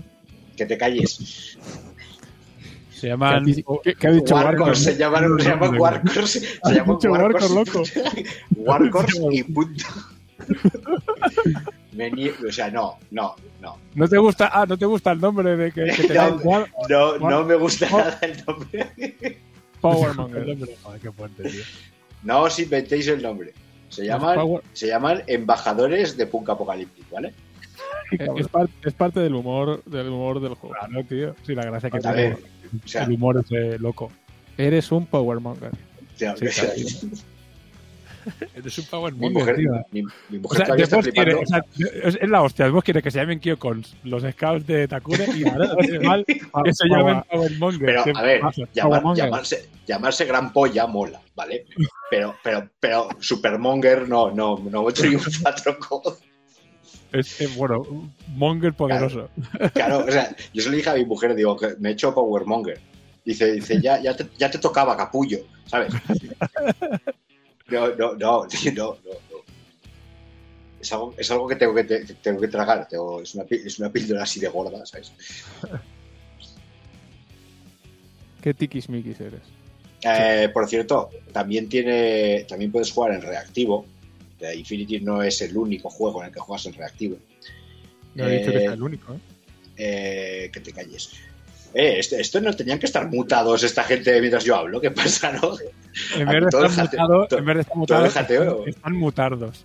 Está- Están, está- están, están jodiéndome la presentación, ¿sabes? Eh, tienes una única hora por miniatura si la has activado. O sea, esto no es como en Infinity que solo puedes disparar cuatro veces en activo, pero en reactivo te puedes gastar todas las cajas de municiones y tal. Eh, activas alternativamente todas las miniaturas según según los stats que tienen y ya está. Tienes tus misiones, tienes gente que mata, tienes gente que activa botones, eh, tienes un montón de tienes un montón de perfiles. La verdad es que hay un montón de bandas, la configuración es muy abierta, o sea, no es como en Infinity que cuesta esto cuesta 13 puntos, esto 12, no, es un poco más es un poco más abierto. Y la verdad es que es muy divertido el juego, no es no es tan culo duro como pueden ser otros juegos. Tú vas a ir, la verdad es que vas a divertirte. Más que nada porque es tiene, tiene muchísima tasa de mortalidad. O sea, tú vas con tu mejor miniatura y de repente una miniatura de mierda tira el dado y ya, ya está muerto. Y te quedas con una cara de gilipollas Theme. Entonces, la verdad es que tienes que practicar mucho el. Tiene más miga. Parece el Takure, ¿verdad? Que tú ves el Takure dices, hostia, cu- cuatro tíos que van para adelante con un balón. Y luego ves que detrás hay una cantidad de táctica horrorosa. Y la verdad es que aquí los veteranos te barren enseguida. Es más divertido, es menos culo duro, pero tiene más miga de lo que se ve al principio. Es un juego muy sencillo de aprender, muy ágil y te ríes muchísimo. La verdad es que no es una comunidad increíble. No hay no hay haters como, como en otros juegos. no tienes muy bien, muy cercano. El- con el creador siempre estás hablando de tú a tú. No siempre está ahí para atenderte. Toda la gente que lo rodea, la verdad es que es muy maja. La verdad es que es, la verdad es que es junto, junto con vu- vuestros juegos, de hecho, el Infinity, el Ar- Aristella y Takure, la verdad es que para mí que son los mejores juegos del panorama. Por lo menos los más divertidos y con la mejor gente. Yo diré que. ¿Qué cantidad de miniaturas hacen falta para jugar, más o menos? entre 8, 12, va por- es como es como Infinity, ¿vale? Que tienes el modo de 250, 300 y 400. Aquí también tienes modos. Entonces, en principio puedes meter muchas miniaturas gordas, pero claro, mm, tendrás cuatro. Entonces, con, con cuatro malos tiros ya te ha jodido la partida. Y el spam tampoco es muy recomendable, porque además tienes que comprar todas, tienes que comprar las armas y las balas, que es lo más importante del juego. Tú puedes sacar una miniatura que lleva escopeta, pero solo las, has podido comprar una bala. Y el otro no lo sabe. El otro puedes imaginarse que tiene tres, cuatro o ninguna. Y tú con eso se trolea bastante. ¿Y ese rollo supervivencia también está como en el escenario o, o algo así, en las misiones y eso? Sí, de hecho, a ver, tienes. eh, han sacado ahora una. Se llama el modo triste, que tú juegas contra la máquina, por decirlo de alguna forma. Y es que tiene unas tasas de mortalidad horrorosas. De hecho, de hecho, la gente al principio se equivocó con un par de. Yo, yo me equivoqué con un par de reglas y digo, esto es imposible de acabarlo. Y resulta que no, no, lo, lo leíamos mal, pero no muy mal. O sea, no es que. No, no, realmente es que cuando dice que es rápido, macarra y letal, es en serio, es, es una tasa de muertes increíble. No. Vas para arriba, tienes miniaturas que básicamente solo matan. Pero es que las criaturas que se supone que tienen que aguantar tampoco es que aguanten mucho. Esto se, supone, que esto va rápido y que si te tartas a hostias, es, pues es lo que la miniatura la puedes dar por perdida. Y si sobrevive, pues la ampliarás otra vez. Es un buen juego. Yo eh, estuve jugando, nos fuimos a una Free Wars de hace tres años, me parece, o dos. Y Chisco y yo nos compramos un par de bandas y bueno, llevan yendo, yo los conozco de, unas Hispania de Málaga, de la primera vez que fueron a un evento grande, y, eh, de hace cinco o seis años. Y ya llevaban las cosas muy bien hechas y la verdad es que las miniaturas pintadas, las tienen pintadas por Sergio Calvo, las, las primeras, o sea, y hechas por Big Child, o sea, realmente iban con, tienen un producto de muy buena calidad. Yo creo que es un Infinity rápido y más, Sí. más relajado y más divertido, pero tiene mucha reminiscencia, aunque usa otros dados y tal, pero en la forma de funcionar el juego te da la sensación de que es un Infinity más rápido y más, o sea, mucho más rápido, mucho más sencillo y sobre todo mucho más loco. ¿Sabes? Se, se mueve lo que dice Corneja. Yo he jugado un par de partidas, nos quedaban dos muñecos encima de la mesa, uno a mí y uno a Chico. Sí, sí, sí. O, o- o dos a Chisco, a mí ninguno, ¿sabes? Que es un, un tema absurdo. Y después el tema de las balas, además, todo lo que es el trasfondo, la imagen de las miniaturas, como pues le compro una arpona a este, le compro no sé qué. ¿Cómo está hecho el juego? Está hecho para que te lo pases bien. Para que salgas y, y aparecen garrapatos y aparecen no sé qué y unos muñecos súper raros y bueno, y lo- y el tema de los, de los mutantes, digamos, los bichos que hay por el mundo son una puta locura. El podcast que, que es Radio Puente Chatarra, que lo puedes decir, que no pasa nada. Eh, es- Por si acaso. no, hombre. Eh, es cojonudo, ¿sabes? La verdad es que es muy divertido y lo hace súper guay. ¿Sabes? Es un podcast que mola mucho. Además, mete siempre películas eh, postapocalípticas que, que solo eh, con cómo las junta ya te, ya te meas, tío, porque es que tienen que ser. Dan ganas de verlas. sí, la son- carátula y son- dices, son. no, no, no. ¿Sabes? Con haberla escuchado de, contada por ir, por ir ya me vale. ¿Sabes? Pero es muy divertido. La comunidad mola mucho. Y bueno, y intenta hacer cosas diferentes siempre. Irra, ya digo, sacó el juego de rol, pero sacó por Berkami, no le fue bien. Ahora saca, bueno, ahora os voy a contar lo de los STLs y están ahí haciendo, intentando sobrevivir y trabajando mucho. Y yo siempre hablo muy bien de Punka y para mí en muchos aspectos son referentes en muchas cosas y hay que apoyarles porque es un producto súper guay. Y si probáis una partida con un Powermonger, ¿sabes? Un embajador, como dice, ¿sabes? Si probáis una partida con un Powermonger, si lo encontráis en vuestra ciudad o en vuestra cerca, vais a ver descubrir un juegazo. Muy, muy guay, muy guay. A ver, sobre todo deciros que son españoles, son de Asturias, ¿vale? Eh, que es todo de aquí, o sea, lo hacen todo aquí, todo es nacional. Hablan muy, tienen muy en cuenta la comunidad, es increíble. De hecho, eh, eh, Puente Chatarra es una de las localizaciones y ahora en el, en el Patreon están en otra localización, en Mercadome, y están trabajando continuamente con las con todos los Patreons para sacar tanto el tema del bestiario como nuevas localizaciones. Avanza el trasfondo gracias a ellos también. Is- Isra tiene, tiene muy presente siempre a la comunidad. Es, es algo que realmente se agradece. Y que Bueno, se bueno. le va la olla con muchas cosas. O sea, es, yo creo que es el juego que más penes tiene en las miniaturas de, todo el, de todas las miniaturas, de, de todos los juegos. O sea, todos los demás juegos se ponen a sacar tías jamonas, pechugonas y tal. Este no, Isra saca pollas. Que dices, no, no sé. O sea, es un futuro cyberpunk. ¿no? Total. No, de- de- no, ciber no, punk. Ya está, o sea, Punk. ciber no. Es Mad, Mad Max eh, de Alfredo Landa. No, no, no, no. Es, es Mad Max. Realmente es Mad Max. Es más más. Tienes más. ti- tiene- Tienes más. Mira, voy a poner, de mientras hablas tú, voy a poner una, una de las cosas que más me ha flipado nunca de, que he visto en el mundo de los Wargames. Es una mesa que hicieron, hablando de la comunidad, que es esta mesa de que se vieron una de las Hispanias. A ver si Ah, encuentro- hablan, mogollón, hablan mogollón de ella, tío. Sí.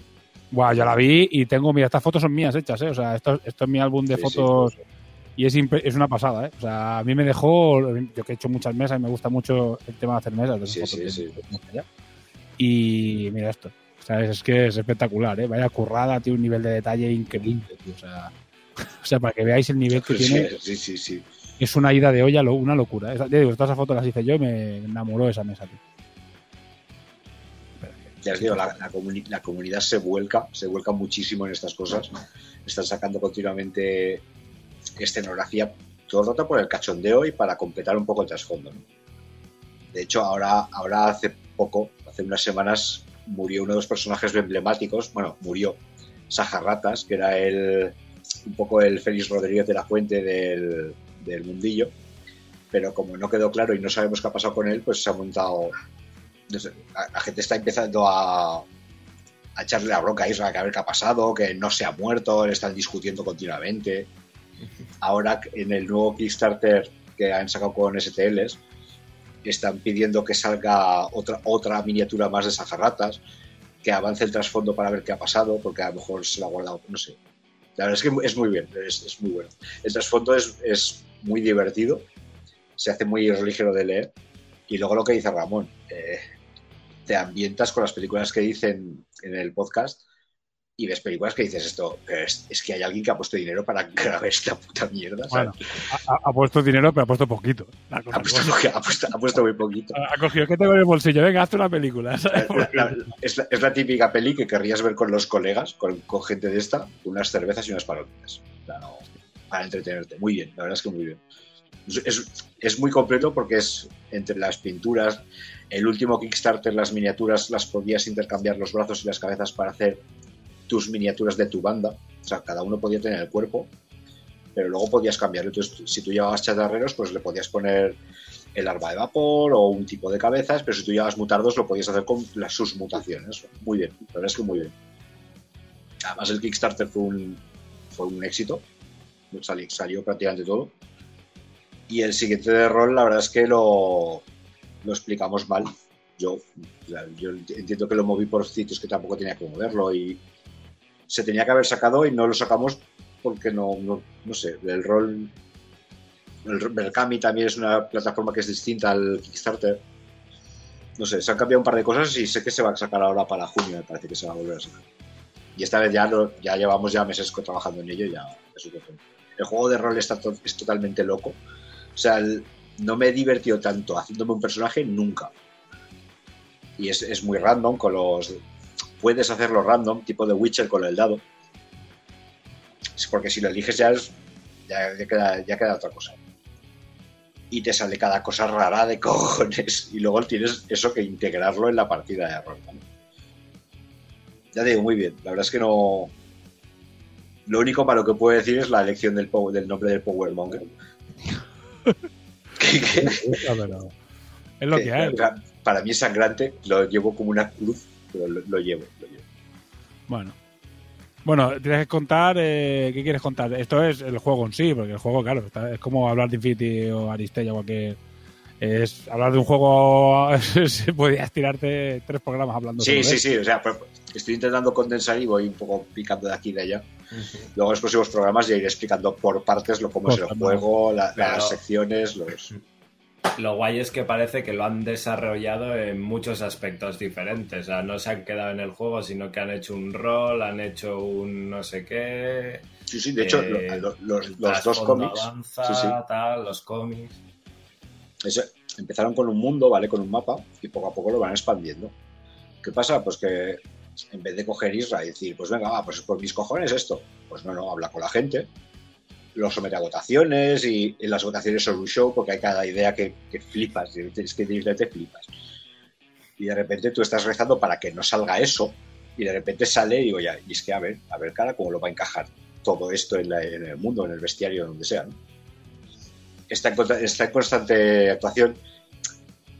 Eh, siempre se está inventando cosas, se están sacando cosas nuevas.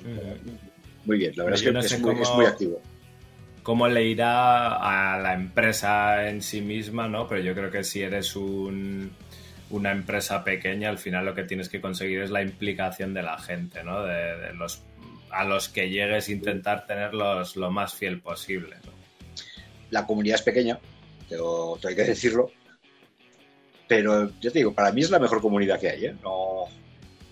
Contando Takure, lo que pasa es que Takure lleva meses. Entonces, claro, tampoco... Takure no existe aún, ¿eh? Sí, pero bueno, eh, lo que estamos, los que estamos en el Kickstarter y tal, pues el ambiente es de buen rollo, hay piques y bueno. Y aquí es igual, o sea, es una, es una pequeña familia en la que te acabas conociendo todo, ¿vale? Siempre estás hablando y no, no sé, no. No sé, muy buen sabor de boca, la verdad, no, no me lo esperaba. No, de hecho, de hecho, estoy ahora con de Powermonger con ellos. Muy Aunque no te gusta el nombre. Bueno, cuéntanos la, cuéntanos la novedad. La novedad que hay una novedad ahora de rabiosa actualidad, porque realmente lo es, bueno, Barro, lo Punka van sacando las cosas, claro, no ni Scorebook, ni, ni Workshop, ni na- ninguna empresa grande, y van sacando, cuando sacan algo es trascendental para ellos. Sí, Así claro, que- el- sacan de 3 a 4 Kickstarters al año, más o menos. Mira, Voy a Vale. esto.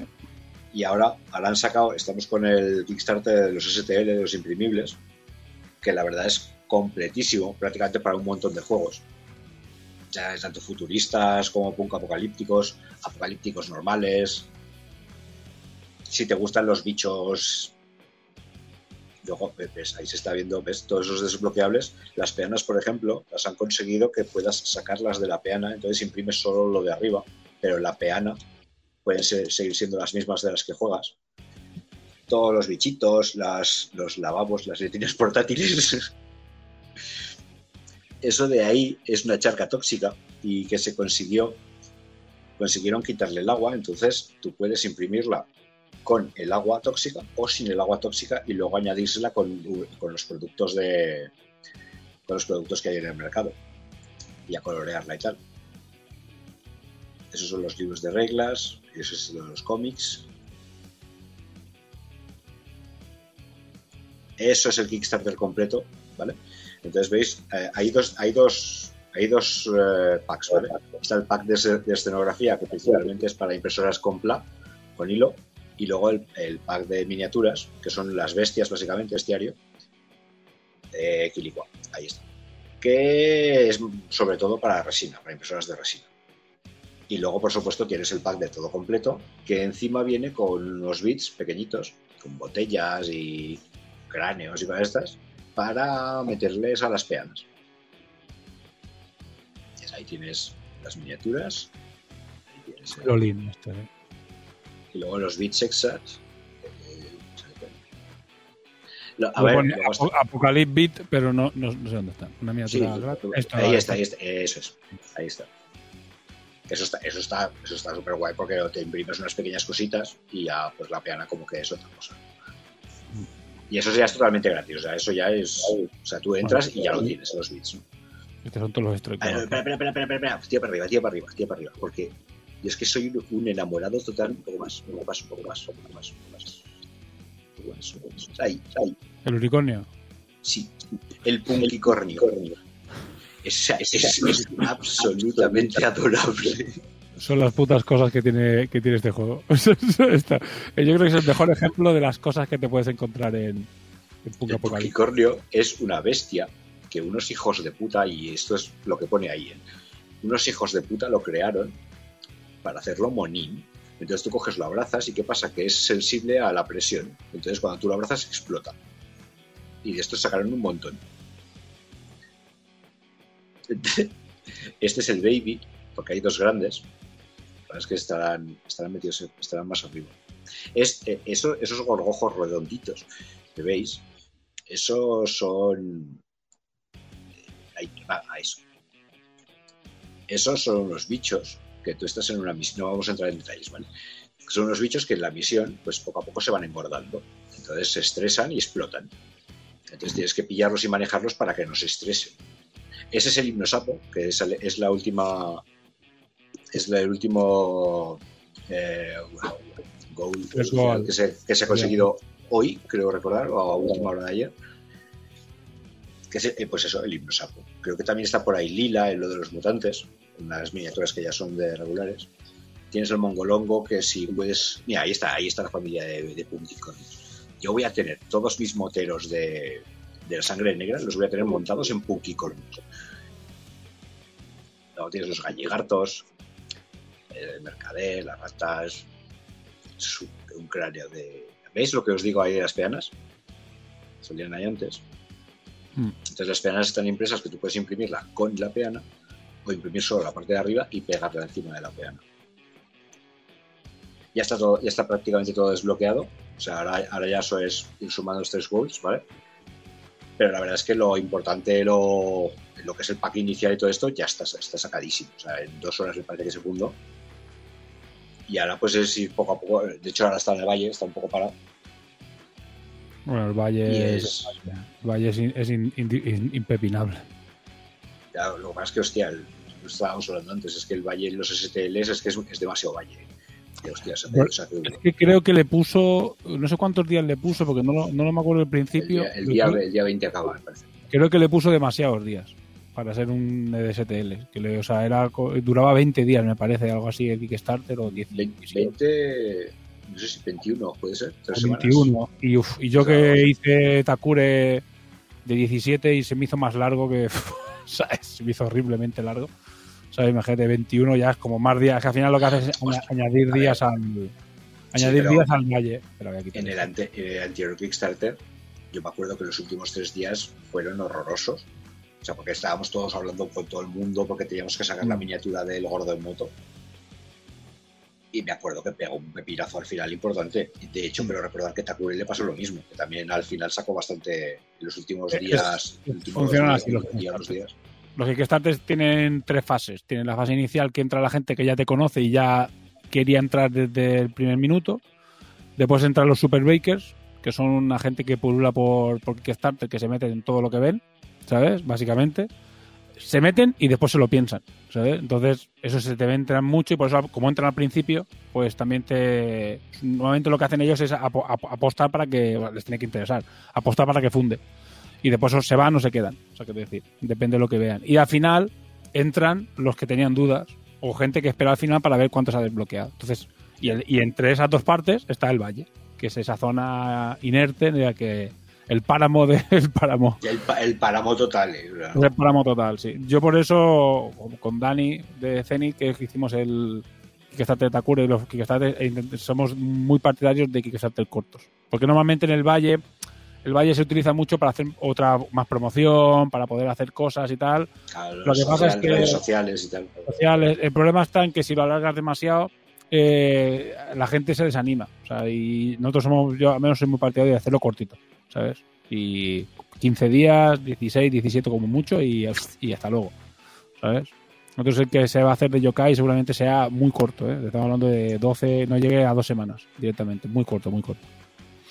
Pero bueno. Vale, y que el yokai prácticamente lo tenéis vendido ya.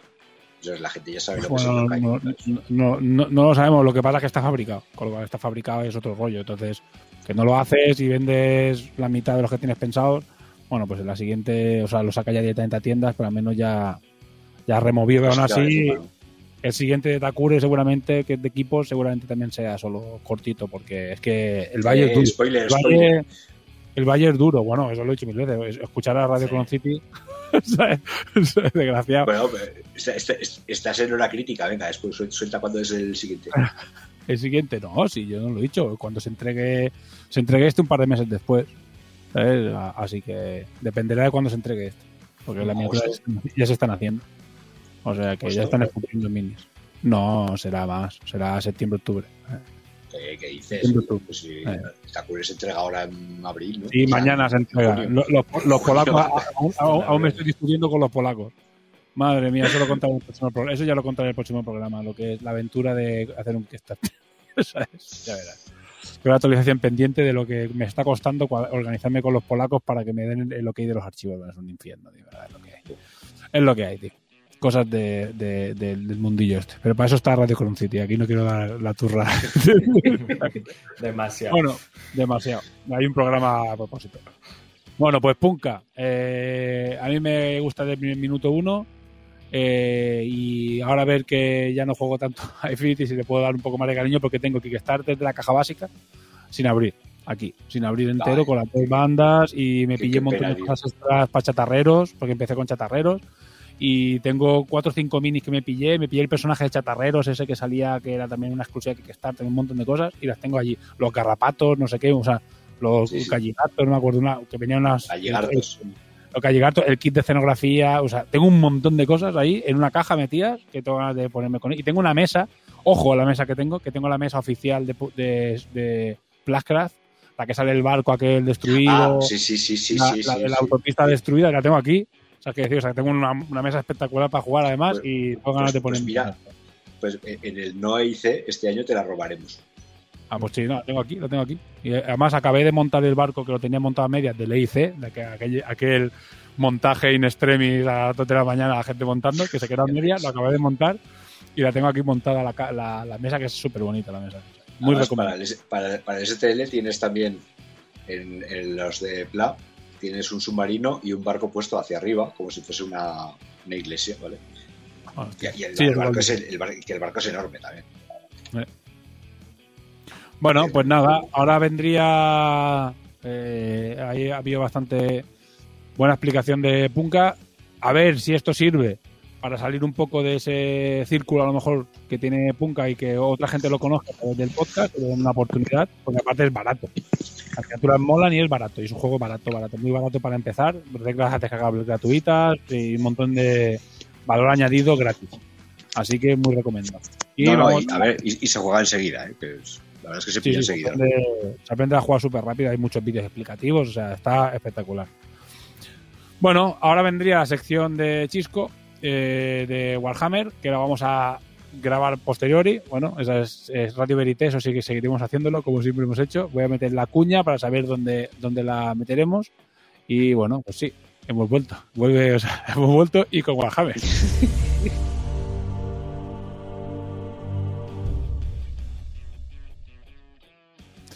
Vale, pues, vamos, Chisco, sección de Warhammer 40.000. Bueno, eh, cuéntanos un poco, ahora nos cuentas un poco eh, en qué consiste Warhammer 40.000 para la gente que no sepa lo que es. que bueno, sea alguien que no sepa lo que es.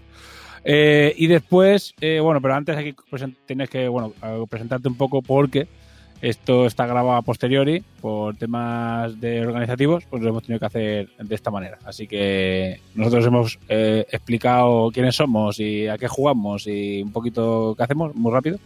Así que bueno, antes de ponerte con la sección de Warhammer, cuéntanos, señor.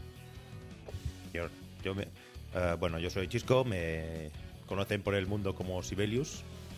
Eh, llevo ya bastantes años jugando a Warhammer 40.000. Lo dejé durante una buena temporada donde cogí Infinity y solo jugaba Infinity. Y ahora estoy jugando otra vez a 40.000, que volví a empezar con octava edición. Y a Infinity. Esos son, digamos, mis dos wargames de preferencia ahora mismo. Sí, volví a la droga, a la droga dura. Caíste en la, en la, de la cocaína a la, a la heroína. de Guatemala a Guatepeor. Bueno, eh, pues nada, cuéntanos. Eh, vamos a hacer, ah, bueno, ya lo hemos dicho, secciones de cinco juegos fijas y una de ellas va a ser Warhammer, Warhammer principalmente, eh, o de momento Sí. solo Warhammer 40.000. Sí, porque solo juego Warhammer 40.000. Y seguramente tampoco. Voy a intentar añadir alguna sección de juegos de especialista, sobre todo algunos de los ya retirados, como es Epic 40.000, que al que también juego de una forma más esporádica. Son juegos abandonados por, por Game Workshop, porque Workshop es tan grande y tan poderosa que se permite abandonar juegos. Y tiene unos cuantos así. eh, Epic, Battlefield Gothic, Blue Bowl lo tenía abandonado hasta hace dos años, creo que, que lo volví a coger. Y claro, pues daré hacer algunas secciones sobre otros estos juegos más pequeños de Blue Bowl, eh, Epic y todo eso, explicando un poco dónde estaban ahora estos juegos. Eh, pero vamos, la sección principal va a ser Warhammer 40.000, que para el que no lo sepa es el juego más grande, digamos, de Wargame del mundo. Y el segundo sería el Age of Sigmar, que también es de Game Workshop. Game Workshop eh, no tiene una- un monopolio porque existen otros juegos que también son bastante grandes y bastante potentes, pero sí tiene una posición de dominancia muy grande. Juega- juegan tanto- su propia- podemos decir que juegan su propia liga. Sí, sí. Es como, como cuando ves eh, los ejércitos de los Estados Unidos. Que dices, ¿cuál es la primera fuerza aérea de los Estados Unidos? La fuerza aérea de los Estados Unidos es la primera fuerza. Y la segunda, la Marina de los Estados Unidos es la segunda fuerza aérea más grande del mundo. Pues Game Workshop es eso. El primer juego es Warhammer 40.000, el segundo juego es eh, Age of Sigmar y después viene el resto. Porque Workshop es una empresa que seguramente factura más que las siguientes 30 empresas de Wargames. Fácilmente. Y seguramente es el juego de Wargame eh, en el que es más fácil poder encontrar un grupo de gente que juega en prácticamente cualquier parte del mundo. Por lo tanto, eh, es un hobby mm, sin andarse por las ramas. Es bastante caro.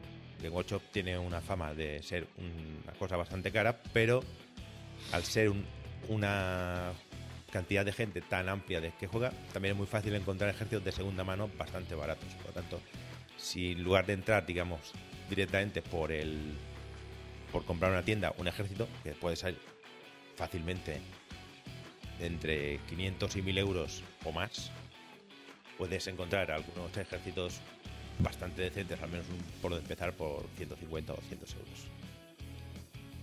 Pero bueno, eh, Warhammer 40.000, para el que no lo sepa, es decir, las dos personas en todo el mundo que no sepan lo que es el Warhammer 40.000, que estén interesadas en los Wargames, eh, tener gente que no está interesada en Wargames, que no sepa lo que es Game Workshop, aunque seguramente a lo mejor también lo conocen por los videojuegos, porque en los últimos años también han sacado una enorme cantidad de videojuegos. Eh, Warhammer 40.000 es el juego de batallas futurísticas góticas en el cuadragésimo primer milenio. Antes era- se llama así, se llama Warhammer 40.000, pero ahora es el Warhammer 41.000, porque digamos ha habido avances de trasfondo que ha pasado del 40.000 al 41.000 y ya estamos por mitad del 41.000. Eh,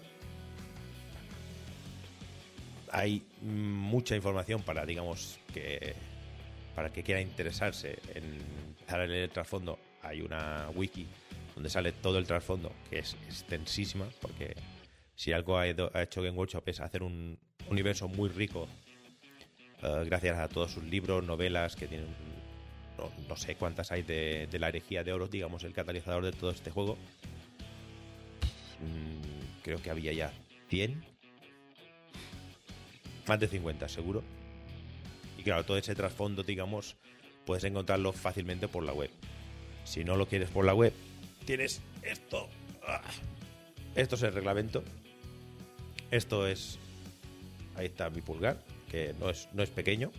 Para la gente, para la gente de podcast es un libraco súper gordo de Sí. como 600 paginotas en, A, en A4, Ahora te- ahora te- encuadernación dura, No es tanto. full, full color. O sea que 400 páginas. una cosa así. Bueno, ya hay. 400 páginas. es un listín telefónico gordo. Sí. Puedes dejar inconsciente a alguien. Si no queréis esto, porque esto venía con la caja Indomitu, que digamos que es la caja de inicio del, del juego, también podéis conseguir esto, que es un librito mucho más, Mm. más pequeño, y lo tengo al revés, que es el, el aprobado por el capítulo Gran Torneo 2020. Supongo que dentro de poco este salió por septiembre, o sea que seguramente por septiembre tendremos el Gran Torneo 2021, que básicamente son las reglas básicas, las reglas de competitivo y misiones. Este libro está bastante bien porque es fácil de llevar y viene con anillas, que es algo que se agradece mucho, sobre todo cuando tienes que tenerlo encima de la mesa abierto. Con ese libro venía esto, aprobado por el capítulo Manual del, Campo de Monitorium. Este libro duró actualizado dos semanas. Podéis tirarlo a la basura enseguida que lo cojáis. Sí, sí, tal cual. Sí, eh, Game Workshop no es una empresa. No, no vamos a defender algunas de las prácticas de Workshop porque son indefendibles realmente. Eh, es una empresa que parece que todo el mundo la odia, pero sigue siendo el top de, much- de muchísimo. ¿Pero por qué? Porque tiene una base de, gente que, aunque mil personas dejasen de jugar de golpe, seguramente Workshop ni lo notaría por poner un ejemplo, el torneo más grande de Infinity al que hemos nosotros hemos ido fue el, el Interplanetario, que creo que fueron 160 personas, el Mm. 2019. Porque el 2020 no hubo. Sad Face. eh, en el mismo 2019, el torneo más grande de, de 40.000 fue en Las Vegas Open y fueron 1.000 personas. Y eso es solo pam, el, pam, mil personas. sí. Mil personas, creo que eran 998, una cosa así. Eh, Lo cual da a entender el tamaño que tienes, porque eso eran mil personas y casi todo el mundo era de los Estados Unidos. Los 160 personas de, España eran de prácticamente por toda Europa y de los Estados Unidos. Por lo tanto, digamos, el tamaño de Workshop es inmenso. Es muy difícil de, comparar con ninguna otra empresa. Cuando, cuando la otra, cuando gente compara otras empresas con Workshop, cuando hace algo que parece mínimamente Workshop, no puede ser otra cosa que reír porque es de absurdo. Es decir, lo que hace Workshop no puede hacer ninguna otra empresa. en los Wargames está, está en otra liga. Es que no nadie se le acerca. A lo mejor los juegos de mesa, pues yo qué sé, Fantasy Flight o Calmon Sí, alguna empresa de estas grandes sí que puede decir, tiene un capital enorme, factura 200 millones de euros al año, a, a Fantasy Flight, a Modi, estas, estas empresas son grandes. Bueno, y Hasbro y estas empresas aún son más grandes que Warsaw. ¿Sabes? Pero, pero a nivel de Wargames es que está tan arriba que, pff, que es que la segunda está que podría ser Private Press, yo que sé, algunas están y están pff, años luz, son 20 veces más pequeñas. Hay muchísima diferencia, es abismal. ahora estoy intentando descubrir cuánto dinero tiene Workshop. Porque es una empresa de. Sí, es una empresa de. ¿Cómo se llama? De, Cotizaba en bolsa. Cotizaba en bolsa. Sí, está en bolsa, ¿cómo se llama? Una sociedad anónima. Eh, estoy intentando descubrir cuánto capital tiene. Mm, Lo mejor si pone. qué súper interesantes son las páginas de bolsa. Ves Eh, todo gráficos. A mí, no a, mí, claro. a mí me ha pasado, a mí me ha pasado lo mismo. he ido a mirar y me empecé a salir y le he dado a uno y he dicho, hostia. Sí, sí. Me, su- me suena que en el año en el año 2018 ingresó como 50 millones o 80 millones de libras o algo así. No sé, tío, es una barbaridad. Sí, sí. Es decir, Workshop es una empresa muy grande. Como una empresa muy grande, tiene muchos fans y tiene muchos detractores. Como una multinacional, aún más. Pero ya te digo, es el juego que si quieres entrar en un wargame, eh, seguramente es el que te sea más fácil encontrar gente. Porque seguramente hay comunidades, múltiples comunidades por ca- en cada sitio. Aquí en Mallorca hay una comunidad bastante grande. Mira, eh, he encontrado una, he encontrado una cifra. En 2007, ojo, eh, que ahora está vendiendo más que nunca, eh, por, lo que se, por lo que se dice. En 2007 eh, tenían 2.500 trabajadores, que ya hay, pero deben contar las tiendas, y facturaron 120 millones de libras. Sí. 165 millones de euros. O sea, en 2007, que esto estamos hablando de hace... O sea, ahora mismo estarán facturando mm, 200. ¿sabes? Sí, sí. Es una empresa que es una gran empresa. Es un monstruo, es un monstruo, sí. Y, y aparte que también se metieron en el mundo de los videojuegos y tienen algunos videojuegos que son una puta basura y algunos videojuegos que son muy, muy conocidos y que a la gente le gusta mucho, como son la saga de, War- de Total War de, de Warhammer, que ahora está se va a salir el la tercera entrega. Es decir, ya va por trilogía uno de los juegos. Y también, también tienen la, el Blue Bowl en, en PC, que ya tiene el Blue Bowl 2, que, te, que como buena empresa de grande que es, te vende las cosas a, cachos. Los DLCs. Sí. Eh, el Total War son. Tienes un juego base con una serie de esto y después te salen campañas con otras con otras razas DLC pa- te pago. Que el juego entero de Total War 2 costaba más de 100, 100 euros. Cuando querías tenerlo todo, todo. Y Sí, pero han tenido, juegos, han 50. tenido juegos muy, aparte de Total War, que ahora es el, es el que es más conocidete. Ah, Bueno, aparte de tener mil juegos de app con licencia Workshop, porque a mí me saltan siempre las licencias y mierdas pequeñitas, han tenido juegos que han muy reconocidos. O sea, que decir, han tenido bastantes juegos muy chulos, ¿sabes? Bastante que han llegado a consola, o sea, no, no, no son juegos de mierda, han tenido juegos, no un triple A, pero han tenido juegos potentes. ¿eh? Bastante Sí, guay. también han. Es decir, otra cosa es que lo que tiene un workshop es una cantidad de licencias, digamos, un copyright y un trademark de estos que son inmensos y lo pueden subdividir hasta el infinito, porque creo que han, han digamos, eh, registrado cada, cada unidad y cada nombre, digamos, y Mm. cada estética, que es un dineral. Es decir, registrar todo eso es un dineral. Pero le da un control absoluto sobre lo que ellos pueden, digamos, pueden vender en. Que el otro día lo estuvimos jugando, un juego de mesa de, de. Sí, sí. Buenísimo, buenísimo. Jugadlo si Mm, podéis. mm, Maravilloso. Mm. Maravilloso, sí. Pero enseña la cantidad. Es un juego licenciado de Game Workshop que licenció solo una unidad de un ejército para hacer un juego de mesa. Es la gran división que tiene de Workshop de sus, de sus marcas, digamos. Tiene sus marcas grandes, que son Warhammer 40.000, ellos Sí, bueno, para dar un ejemplo, ahora que la, la gente que nos escucha más de Infinity es como si hicieran una, un juego de mesa de los hilotas. Por decir una unidad suelta. Y sea solo un juego de mesa en el que solo salen hilotas. Pues a ese nivel, a ese nivel. podemos de- decir de que- división, sí. Ahora, ahora he- ahora he perdido el hilo. Eh, pues sí, que es decir, el, el enorme tamaño, digamos, tiene las marcas grandes, que son Warhammer 40.000, Warhammer Fantasy, que estos, y Warhammer Age of Sigmar. Porque creo que Warhammer Fantasy seguro que no lo han soltado, seguro que sigue estando registrado por ellos. Digamos, son las marcas grandes. Por lo tanto, si quieres licenciar un juego como es el Total War, que está licenciado con Warhammer Fantasy, que es una de sus marcas potentes, seguramente es muchísimo más caro que ir a Workshop y decir, oye, voy a sacar un juego de Gretchins que me cobras por poder usar los Gretchins. Hmm. Y, y eso, con, eso son todas las empresas grandes. Es decir, si tienes una, una licencia enorme y puedes subdividirla, pues mira, son ingresos eh, pasivos. Los videojuegos les hacen ingresos pasivos, es decir, ellos no tienen que hacer nada con, los videojuegos, solo tienen que comprobar que, digamos, eh, sea fiel a su, a su juego y ya está. Y a partir de ahí son ingresos.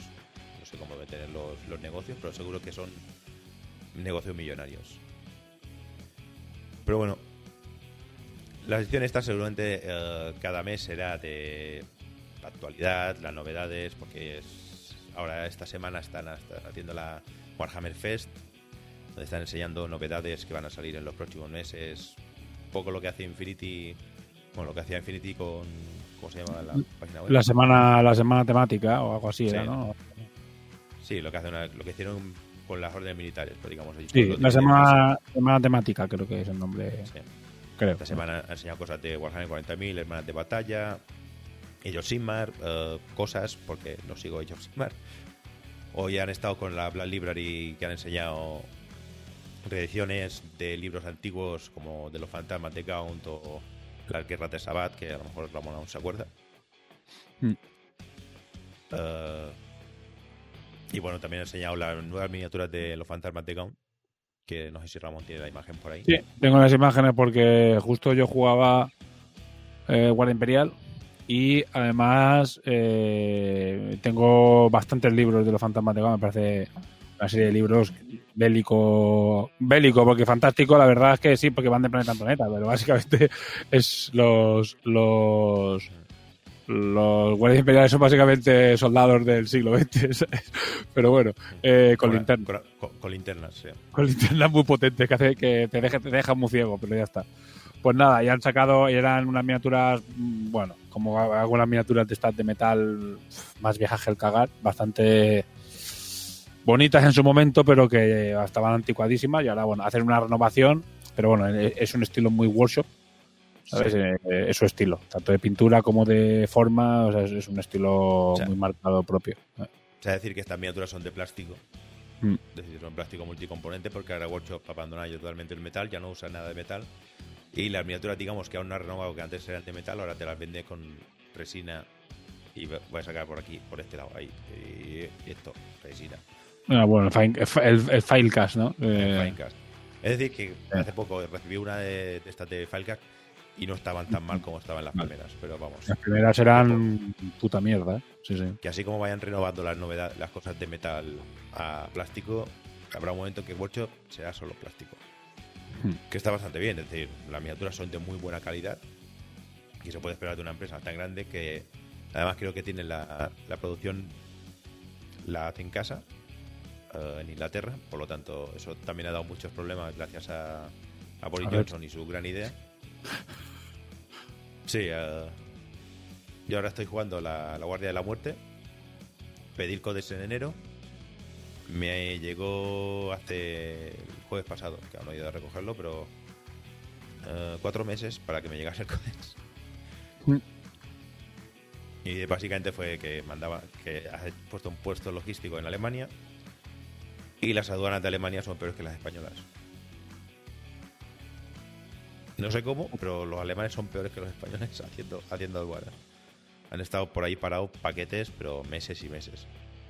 Lo cual, mi suposición es que Workshop, si ve que, al- que lo- que el dinero en un momento hace un poquito para abajo, hace así, hace así y hace así, hace así, dirá, hostia, abrimos, eh, vamos, vámonos a, Ir- a- a Irlanda, que es lo que tenemos más cerca.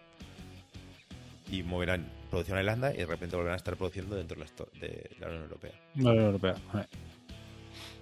Bueno, mira, he conseguido otra imagen para que la gente vea. Es que yo creo que todo el mundo conoce lo que hace Workshop, pero bueno, eh, cosas que, pu- que puede llegar a hacer Workshop, que es lo que has comentado tú, de, de libros, de reediciones de libros, y te saca una edición especial, eh, hiper espectacular, súper bonita, con cositas súper chulas, parches, monedas y movidas, que valdrá, vete tú a saber, solo en inglés, y vete tú a saber lo que va a valer esto. ¿Sabes? 200 euros es igual, lo que sea. Eh, eh, van a cobrar lo que les saca de los cojones, van a cobrar, básicamente. Y, se van a agotar. Como pasa siempre con estas tiradas especiales, va a durar en dos días eh, o en un día está agotada. Sacarán mil copias, agotadas, ya está.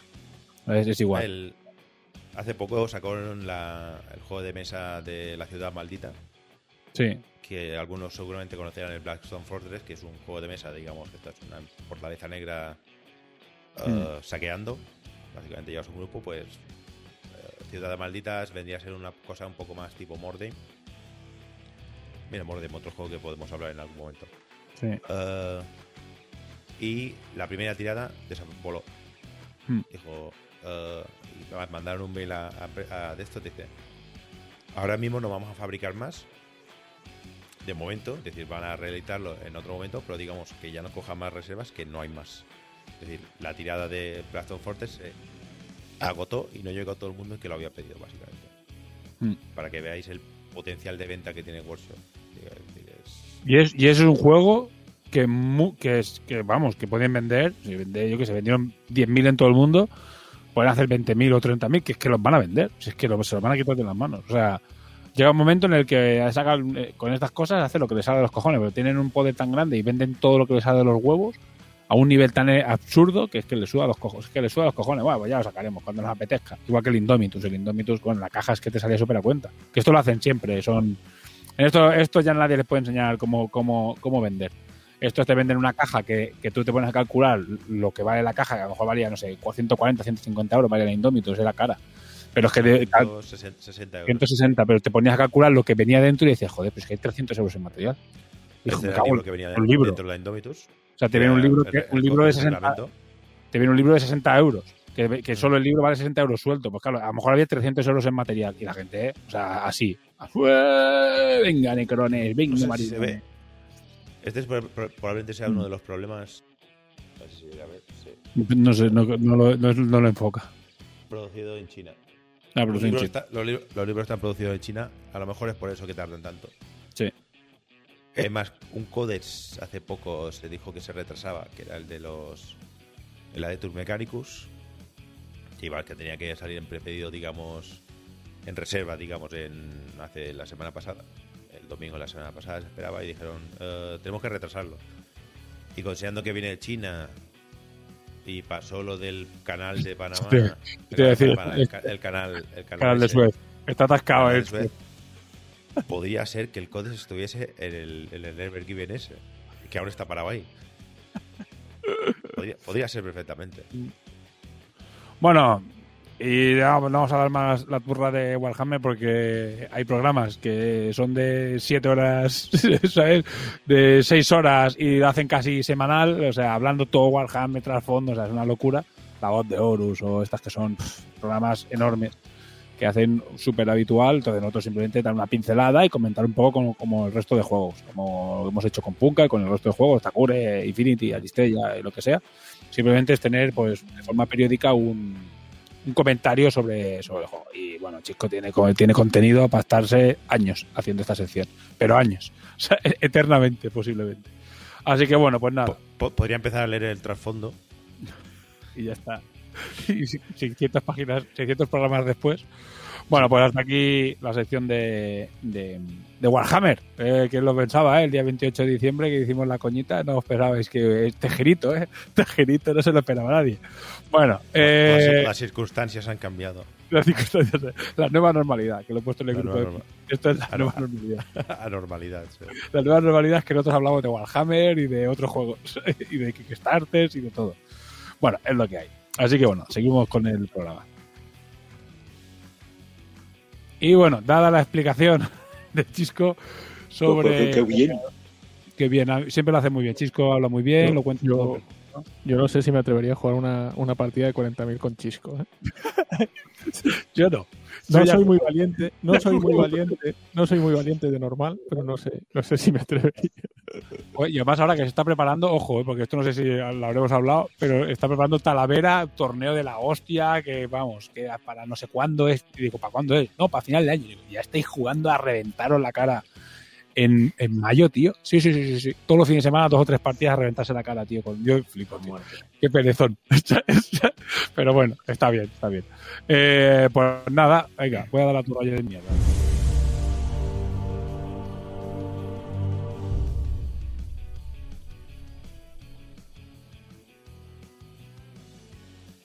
Podría resumir esto muy rápido diciendo, ita al, al otro programa que tenemos, se llama Radio City. y ya está. Bueno, eh, Takure, otro podcast, otro programa, otra sección que vamos a tener de otro juego, que vamos a tener una mini sección muy rápida, porque como digo, eh, dentro de la crítica podéis ver un programa que pone RCC, que es Radio Chrome City, y es un programa específico donde solo hablamos de Takure.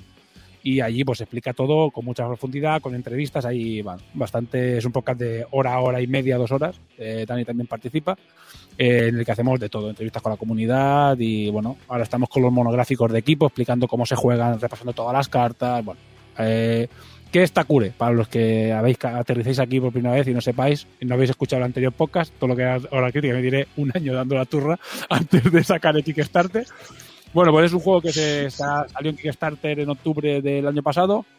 Es un juego competitivo, deportivo y es un juego, recalcar, 100% deportivo porque básicamente con- consiste, es un partido de rugby eh, con estética cyberpunk eh, de cuatro eh, jugadores por equipo y es un juego en el que hay que eh, marcar puntos. Y ya está, no hay misiones, no hay nada más, es simplemente es un juego para marcar puntos características especiales que tiene, que es un juego en el que todo el rato juegan los dos jugadores, hereda bastantes cosas de Infinity, por qué no decirlo, porque nació en su momento como un mod de Infinity, aunque ha evolucionado muchísimo. Los que lo habéis jugado últimamente veis que ahora ya te suenan cosas, tirada enfrentada, tiene alguna cosilla que, te, que sigue, sí se ha mantenido, pero realmente ha tomado su propio camino y es bastante, bastante, bueno, tiene su propia idiosincrasia, podríamos decir, su propio, sus propias reglas y su propio funcionamiento. Eh, características que tiene especiales es eh, eso, que juegan los dos todo el rato, cuando uno ataca el otro defiende y todo el rato están, se comparten la, digamos, los pasos que se hacen durante una activación de una miniatura se comparten eh, tanto del defensor como del atacante, así que no estás esperando que el otro haga cosas, eh, sino que pues tú mueves, yo muevo, hay una serie de cosas. Eh, el juego es muy rápido, se juega en una horita y media más o menos, una partida de dos, un partido normal, completo de dos partes. Eh, está basado en rugby, que ya lo he dicho, y no tiene casillas, que es una de las cosas también más características, y funciona bien funciona perfectamente. Ahora mismo el juego no lo podéis eh, comprar, o sea, bueno, lo podéis adquirir aún de momento, pero no sé si de esta semana lo vamos a quitar, así que cuando eh, esta, esta sí que es la buena. Esta semana sí. Esta es la buena. Ya, ya. ¿sabes? Eh, llevo diciendo esto tres meses, que queremos cerrar el Pledge Manager, pero como la web no está activa y aún no, he- los- no le hemos pasado la cantidad a- a lo fa- al fabricante del cartón, pues, eh, pero esta semana ya la vamos a quitar seguro. Y si no se está ya. Pero bueno, otra vez lo digo. Básicamente, eh, si lo escucháis esto y aún está abierto el, el late pledge, corred, porque nunca va a ser más barato y eh, van a venir tantas miniaturas. Bueno, ojalá, porque hagamos un millón de euros en el próximo Kickstarter, pero no lo creo. Eh, van a venir, ta- o sea, tan barato no lo vais a comprar nunca más, porque eh, evidentemente calculamos un montón de cosas mal y el juego seguramente suba de precio para el próximo Kickstarter, suban los equipos, suban los jugadores. está regalado. Está muy regalado, sí, sí. Hay que decir, por ejemplo, la tortuga, que es una miniatura Kickstarter, eh, exclusiva de Kickstarter, que se pondrá en los siguientes Kickstarter, si alguien la quiere. Espectacular miniatura. Todas las miniaturas son espectaculares, bueno, pondré fotos. Eh, pero eh, esa miniatura cuando la pesamos dijimos, uff, esto pesa Pierde dinero cada una que Me vende. cago en la puta. Ya veis, ya, ya veis. Que, que vende, no. Cada una que pone en la, en la caja. Cada una que pongo, sí, menos mal que no, o sea, menos mal que si lo vas a tener que hacer gratuita, menos que rediseñar completamente porque Ay, no hubiese no llegó, no llegó. No llegó. Eh, menos mal, ¿eh? Ahora viéndolo en perspectiva, uf, se nos fue la puta olla completamente. Bueno, pongo una foto de lo que es el campo de juego. Eh, está dibujado por Kazu. Eh, bueno, aquí tengo una imagen de, de alguna de las ilustraciones. Tiene una estética muy marcada manga, además eh, con, un, con el estilo propio de este ilustrador, que lo tenemos ahí atado a una mesa y dándole látigos para que dibuje, que es Kazu, que creo que es la única persona que nos está eh, escuchando en directo, porque he visto un comentario. ¡Eh, hola! lo que nos está viendo en Twitch. Eh, y bueno, y todo esto, vale. Y bueno, pongo un par de miniaturas. Empezamos ya por la, por la, bueno, miniaturas hay, ahora mismo hay tres equipos. Uno de ellos son los Yamato, que es un jugador, es un, equipo de estética japonesa. Eh, además con un trasfondo, bueno, el trasfondo es interesante, no voy a ponerme aquí a, a rajar, ya tenéis eh, Radio Cron City. Eh, es interesante, le hemos trabajado mucho ese trasfondo para que tenga, no sea simplemente, pues bueno, pues un- como molan, sino que tiene bastante, bastante trasfondo, podemos decir. Eh, otro equipo ese es un equipo que se llama los Stereomorphs, que son eh, es, el, es un equipo, digamos, el equipo de estrellas, el equipo más espectacular y en el que todos los jugadores van caracterizados como un animal. Y después tenemos el equipo de los Dorikins. Bueno, aquí tenemos solo un personaje porque es el único que tenía montado con esta estética, que son es un equipo de eh, chavales que participan en carreras callejeras y que, bueno, pues han metido también a jugar a, rugby con señores enormes, gigantescos que te revientan la cara. Bueno, el juego, bueno, enseño una carta, el juego, los jugadores están eh, representados en cartas y después hay unos mazos que son las jugadas que se pueden hacer, que hay jugadas individuales, que es momentos súper guays y súper inspirados de los jugadores, bonos a las tiradas, movimientos adicionales y cosas así. Y después tienes las jugadas colectivas. ¿Qué son las jugadas colectivas? Las jugadas colectivas es que tú activas a varios jugadores y todos se coordinan para hacer una jugada muy concreta, que puede ser mover el balón de, de lado a lado, pues en los que han jugado a rugby alguna vez, pues el pase, pase, pase, pues eso es una jugada colectiva. Es lo que hace que se convierta en rugby. Es lo que hace que, que se convierta en- rugby porque, bueno, En rugby ahí no, a no, tope. y bueno, y el juego representa lo más fiel posible. Evidentemente es un juego que tiene muchas cosas abstractas, pero es lo más fiel posible un partido de rugby. Porque, bueno, pues no solo se puede, se mantienen las, leyes del rugby básicas, no se puede pasar el balón hacia adelante, no puedes placar al jugador, a un jugador que no lleve el balón, un jugador en no se puede volver a levantar, y hay algunas cositas más que también están representadas, pero básicamente esas son las tres leyes básicas. Y el juego funciona, funciona muy bien y bueno, y aunque aún no está publicado, se ha- hemos hecho varias ligas en TTS, se hizo, se hizo un módulo para todo este tiempo que la gente pudiera probar el juego. Ya veis que, lo habían comprado, pero bueno, es igual, ¿sabes? Y que nos sirviera además como gran testing y nos ha ido muy bien porque han sido muchísimas partidas, más de 60 70 partidas, eh, con gente de todo el mundo, porque han participado rusos, americanos, ingleses, eh, gente de toda España, principalmente, evidentemente, pues la gente que nos conoce mu- españoles, pero, pero gente de todo el mundo y ha sido muy interesante. Y bueno, a que le interese, pues ya le digo, profundizar en Radio Cron City. El juego, no sé si aún está, si lo estáis escuchando sí o no, tenéis la oportunidad de comprarlo súper barato, que son 65 euros eh, y viene con cuatro miniaturas Stregoals, o sea que está saliendo súper, súper barato. Y, y todas las miniaturas adicionales además están más baratas de lo que van a estar después en tienda. Y si ya no lo habéis pillado a tiempo y lo vais a estar en tienda, pues la tienda de Zenith Miniatures, ahí lo tenéis. Eh, seguirá siendo un juego económico, pero ahora está muy, muy, ahora está de saldo, para que, no, para que lo digamos. Y como hemos comentado antes, saldrá, hay tres equipos, dos que vienen en la caja básica y uno que viene suelto, que son los Dorikins, y ahora aparecerán, bueno, con Neja petado, y aparecerán seguramente un Kickstarter eh, septiembre-octubre con eh, dos equipos nuevos. Dos equipos nuevos y alguna cosita más para ampliar la variedad de equipos y que pueda haber un que tengáis eh, a nivel competitivo, es un juego 100% competitivo, evidentemente nacido como un juego competitivo para jugar eh, torneos uno detrás de otro, ligas y de todo tipo de cosas y se, la idea es que haya cinco equipos lo más rápido posible, lo más pronto posible eh, que sean estos dos equipos que seguramente, pues si todo va bien, se entregarán al final, a principios de año. Y antes de un año de que la gente tenga el juego, ya habrá cinco equipos y se pueden hacer competiciones mucho más, mucho más, bueno, con más variedad de equipos, básicamente. Y esos equipos ya se están haciendo, ya están incluso dibujados. eh, uno está dibujado y se está esculpiendo, y el otro se está diseñando, así que de momento vamos bien. Y eso es y eso está cure. O sea, ya te digo, Radio Cron City para el que le interese y quiera profundizar un poquito más en el, en el juego. Y bueno, dicho esto, eh, bueno, no sé si queréis añadir algo más. Si comentar algo de Takure, vosotros tres, no sé si habéis jugado o no. Sí, yo estuve en la liga. Soy el penúltimo, me parece. Los, los, los Yamato, tío, no, son los favoritos de Ramón y, y- y no valen nada. ¿no? O sea, necesitamos que los mejoren ya. Aprende a jugar. Aprende a jugar ya. Sabes que nos estás avergonzando. Deberías hacerte el Ya, seppuku. Ves, ya ves. es que es, es- es un juego que tú miras desde fuera. Yo que no estoy nada implicado aquí con el Takure, ¿vale? Y al principio dices, hostia, es subir el barro arriba y ya está, ¿no? Y luego se empieza a retorcer eso que estás tú en la cuarta partida rompiéndote la cabeza pensando, es como el ajedrez, estás pensando varias jugadas por delante. Muy bien, la verdad es que muy bien. ¿no? Sorprende muchísimo lo complejo que es. Muy divertido. Yo, yo no soy nada aficionado a los juegos de, de deporte, de, de estos de los wargames de deporte así mezclados y tal. Y, y bueno, pues por culpa de Ramón me he visto implicado en, en la creación del juego y, y demás. Y la verdad es que me, me parece de lo mejor que hay de este tipo. La verdad es que y las miniaturas son, son una pasada.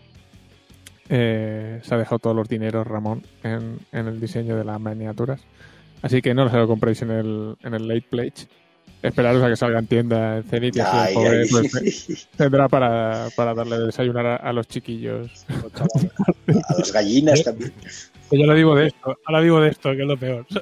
Pero sí, sí. Y sobre todo, pues se ha visto que en TTS era, Es que- era muy posible de jugar y, y va, en tablero va a ir a, a toda velocidad. Los, los campeonatos va a ir- van a ser espectaculares porque se van a jugar en, en un Plis Plus. Con un montón de hostias, ¿eh? pero, pero en un Plis Plus. Una de las cosas que me ha flipado ahora cuando estabas enseñando las minis es que yo no sé cómo has apretado a los, a los que han hecho, bueno, a haciendo los conceptos, a los escultores, pero las poses de deporte, de llevar el balón, de tal, son las más realistas que he visto en ningún lado. O sea, no hay ningún otro juego de deporte que tenga poses reales. Es que corren como corren, llevan el balón en las manos como tienen que llevarlo, tío. Me, me flipa. Pues tienes que ver, espera, lo voy a, es que lo- me lo guardo de exclusivo para RCC, pero tienes que ver a la última miniatura, que para mí es la miniatura que tiene la pose más rugby de todas las miniaturas, de las 20 que hemos sacado, la que tiene la pose, porque al final lo que pasa con el tema de las Sí. poses, bueno, apretar, dices, porque ya apretó todo, ya ha apretado mucho a todo el mundo. Pero, y aparte el nivel de exigencia eh, ha sido muy alto para ser un proyecto pequeño y no me he conformado con nada y, he- y he echado para atrás, bueno, lo sabe el que sigue un poco el proyecto, he echado para atrás eh, miniaturas y he hecho modificaciones. eh, he pagado dos veces una miniatura porque me gustaba cómo salía la primera y la he vuelto a hacer, ¿sabes qué decir? Y, y bueno, y es lo que hay. Y tengo la suerte de que Kazuo es muy bueno dibujando y tiene, bueno, es muy bueno, muy bueno y tener muy claro cómo, cómo funciona. Y una cosa que hemos hecho es que hemos, hay menos miniaturas, hay pocas miniaturas que lleven balón. Y se intenta, que es, que es muy difícil, hacer que las poses sean rugby dinámicas y tal, cuando no llevan Sí, balón. incluso las de los que no llevan balón y están placando o percutiendo, Esto- es que lo están haciendo de verdad. O sea, es Sí, que sí. eh, La Shinobi es que es brutal. Si no ves una maravilla. Sí, ya, porque es a mi juego, pero es que está muy guay. La, la, la Shin- la Shinobi esta se va a vender para, para creo que todos los juegos de los que hemos hablado. Sí. Sí, sí, sí, se- se- seguro. Shinobi de proxy de algo. Yo, Sí. yo quiero tener tres o cuatro que, que necesito más. A ver si me da tiempo y subo la, la que es la última miniatura gorda que hicimos. Bueno, la miniatura gorda, que es Kai, que aunque no esté con el montaje, porque no lo tengo, no lo tengo a mano, ya es la ida de olla suprema. Bueno, a ver, hacer un juego es muy divertido siempre. Y mira, aquí he puesto un, un dibujito cazo, que, es el, el ilustrador que una ballena ahí con un de este. Bueno, eh, tenéis RCCs que ya que me podía, eh, imagínate, ¿sabes? Tenemos un podcast de dos horas mensual también dando la turra, imagínate, yo podía estar aquí dando la turra de, de, de Takure a muerte. Y allí, pues aquí se habrá una- un resumen de cositas que van pasando, ahora solo es explicar cómo, cómo está el proyecto. Y, pero bueno, también aprovecharé este trocito, este cacho, esta sección para eh, vender el resto de mis movidas. Que de momento ahora que se pueda decir es el Yokai Quest, Yokai Quest Strike Back, venga, lo vuelvo a decir, venga, acordadme a que miniaturas más bonitas, en un par de meses en Kickstarter, a vuestro, a vuestro alcance, en vuestra casa, cuatro meses, no sé, pero entrega muy corta. bah. Y, después otras cosas que estoy haciendo y que se irán anunciando cuando buenamente se pueda, pero al menos esta sección siempre va a tener contenido, ¿sabes? Espero. Si tiene contenido es que sigo, sigo trabajando de esto, ¿sabes? Contenido. Ya veremos. Eh, bueno, ya está. Eh, hemos hecho todas las secciones. Estas secciones van a ir fijas. A veces habrá algunas más largas, otras más cortas, depende. A lo mejor saldrá algo importante, como por ejemplo la de Punka y tendrá un rato más. Y a lo mejor una sección de Infinity que saldrá algo grande y habrá una sección. La lista ya no vamos a decir eso porque sabemos que no va a tener novedades, pero Mingar nos, nos contará siempre movidas de, de este. Y si no, pues oye, Mingar, eh, otro juego, tío. porque puedes hablar de otras movidas de Corvus. Porque te digo, Voy a hablar de, de, de- creo que caería Defiance. también. Defiance caería también en su sección de, dados de colores. O sea, de dados de colores con símbolos De- raros. Con símbolos ejemplo. raros. Pues después de esto, ahora viene la sección de Patreons, que como hacemos Radio Verité, esta sección también la vamos a hacer con Chico y como no está, pues la, la colgaremos después. Pero recordar, antes de entrar, que tenemos un, un Patreon, que hay 20, creo que son 25 Patreons que quedan y bueno, que quedan. Joder, más quisieran muchos, tener 25 Patreons, estamos encantados. Eh, ya son casi familia. eh, Solo, porque- solo, se, fu- solo se fueron 25 traidores. Solo se fueron 25 asquerosas personas inmundas que nos han dejado. Despreciables gusanos. Despreciables gusanos in- in- in- o sea, o sea, ¿En qué, Se en qué llaman- se, Ras- Rastreros. ¿En qué se habrán gastado el dinero? Eh, nada. est- estos Nada. meses, en nada, en, droga, Sí, en drogas. cafés, son dos cafés o y- tres, tres cafés y, han preferido tirarlos ahí. sé, Y no se puede salir a ningún sitio. de tabaco. hombre, desde luego que estamos en plena pandemia. No hay nada más divertido que, Que esto, que con, lo que, con lo que hemos hecho nosotros. Pero bueno, es igual. ¿eh? Se entiende que la gente que era súper infinitera, pues que, que al final se acaba yendo. Eh, lo entendimos y la verdad es que esperábamos que se fuera más gente, pero hemos llegado a un, momento, un punto de amistad. Yo creo que de buen rollo, de comunidad y en el que la gente se mantiene porque hay una comunidad ahí, porque saben que nosotros, creo, sabía que antes o después íbamos a hacer algo para sustituir el hora crítica infinitero. Y mira, aquí estamos, sustituyendo por el hora crítica eh, multijuegos. Y, además, además en la sección de Infinity pasamos de, de cinco testers a, a Dani. a Dani. Sí. Estoy contento. Además, Y, podemos ser más o menos haters ahora. Igual menos, ¿eh? Nunca se sabe, ¿eh? Porque, bueno, Oh. se nos tachó mucho de hater. Pero bueno. Eh, Ahora- pues bueno, ahora lo, lo mantendré, lo mantendré elegante. Sí, lo más elegante mejor. Bueno, eh, vamos con la sección esta de la sección de Patreons y repasaremos los Patreons y eso, que va, vamos con Chisco.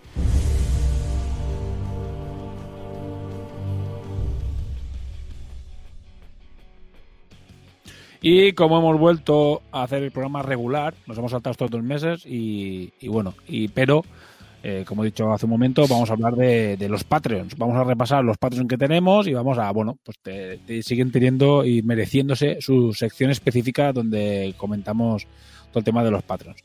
Novedades. A ver, bueno, esto, venga, Chisco, eh, haz tú el repaso a Patreons a mayo de 2021 y después explicaré, veréis que hay poquitos, comparados con el último programa y después explico por qué. Venga, Chisco, no sé si lo tienes ahí preparado. Lo tengo aquí preparado. Venga, pues dale. Jonathan Reino Artepicas, Eduardo Viral Mata, Lord Dri, Sirnando, Justron, Difots, Rubén Astudillo, Petacas, Alejandro Ruiz Gómez, Jorge Puche, Gendel Hamster, David Ojea, Diel Dien, Vito Alonso Uribarrena, Sergio Ruiz, Juan, Francisco Morales Granado, Carlos Yorca, Guillermo en la calle Aranda, Laconius, Miquel Gallego, Ragar, Jaume Balaguero Baza- Bazataki, Corneja, Vicente Pavia Juan y Álvaro del Amo de Pravadits. Más Bueno, seguimos. Sí, es así más rápido. Seguimos teniendo. Estamos muy contentos y encantadísimos. Y la verdad es que incluso sorprendidos, porque pensabas que, que la de Bandada iba a ser mayor. de cuando dijimos que ya íbamos a hacer más programas, ya ma- imaginamos que nos íbamos a quedar con los con cuatro. Pero se han quedado 26, que está, la verdad que muy bien. Y es gente que, bueno, que ha confiado en que íbamos a hacer algo, porque ya lo- a nivel interno ya lo decíamos, que planificábamos volver a arrancar el programa de una forma más abierta, no centrarnos en un juego, que es lo que nos quemó mucho. Eh, intentar sacar información de un juego en el que no había información mensual, saber suficiente como para hacer el programa que estábamos haciendo. Y básicamente, por, bueno, ya lo explico al principio del podcast, básicamente por eso, eh, bueno, pues rondaban esto y a lo mejor RCC y otras cosas pues que se han ido haciendo y a lo mejor aparecerán más cosas. También el videoforum tiene más periodicidad, se hacen más a menudo y se están haciendo más, más cositas. Y evidentemente, como ha bajado la, la cantidad de Patreons y bajamos el coste, bajamos el- lo que cobrábamos a los Patreons de 7 a 5, de 7 euros a 5, a 5 euros, eh, bueno, de 7 dólares a 5 euros, pues se ha bajado un euro y pico, pero básicamente también recaudamos menos, así que el margen que queda es menor. Pero bueno, intentaremos seguir haciendo sorteos como hicimos el mes pasado con, el, con la caja de órdenes militares, que regalamos una caja de órdenes militares.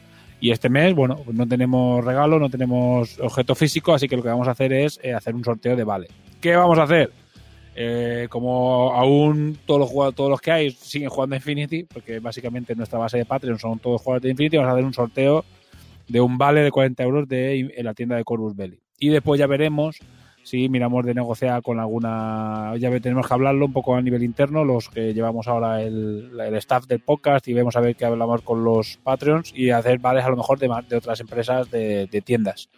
O si, bueno, llegamos a algún acuerdo con alguna marca, pues que pues dedicarnos a.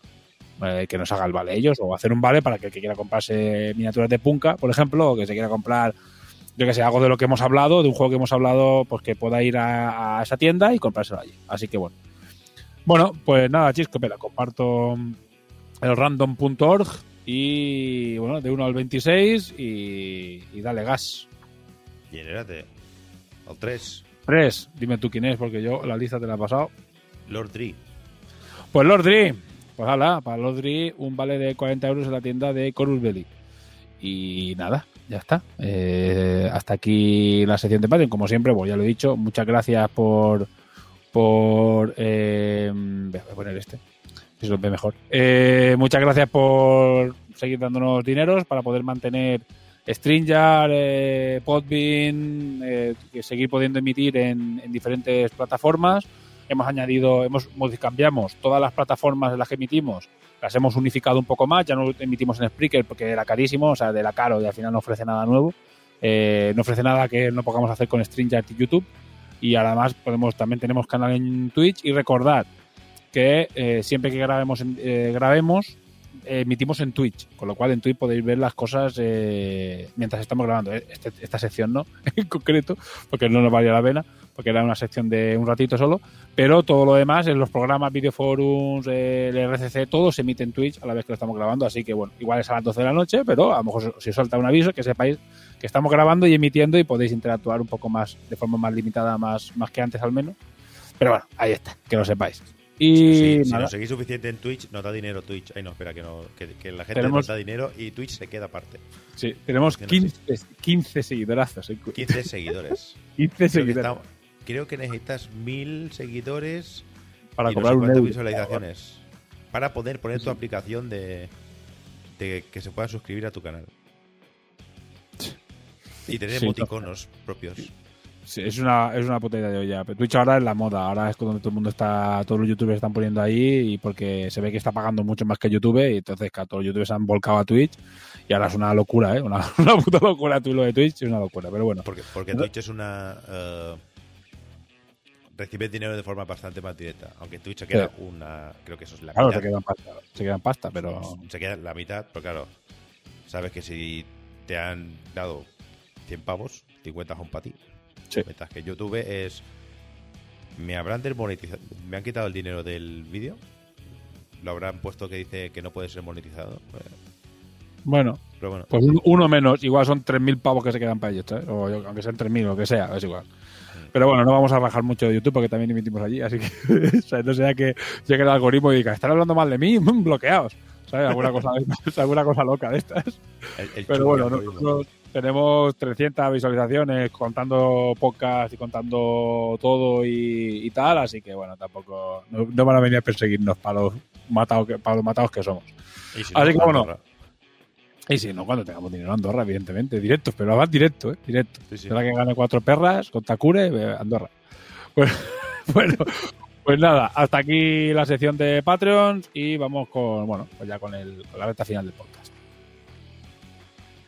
Bueno, pues hecha la sección de Patreons, pues vamos a eh, hablar de recomendaciones. ¿Qué vamos a hacer? Como queremos que esto también sea como épocas de la comunidad, de la gente que, que nos sigue y que participa, porque recordemos que tenemos el videoforum que es súper participativo y queremos que esto sea, sea participativo y que hablemos de más cosas.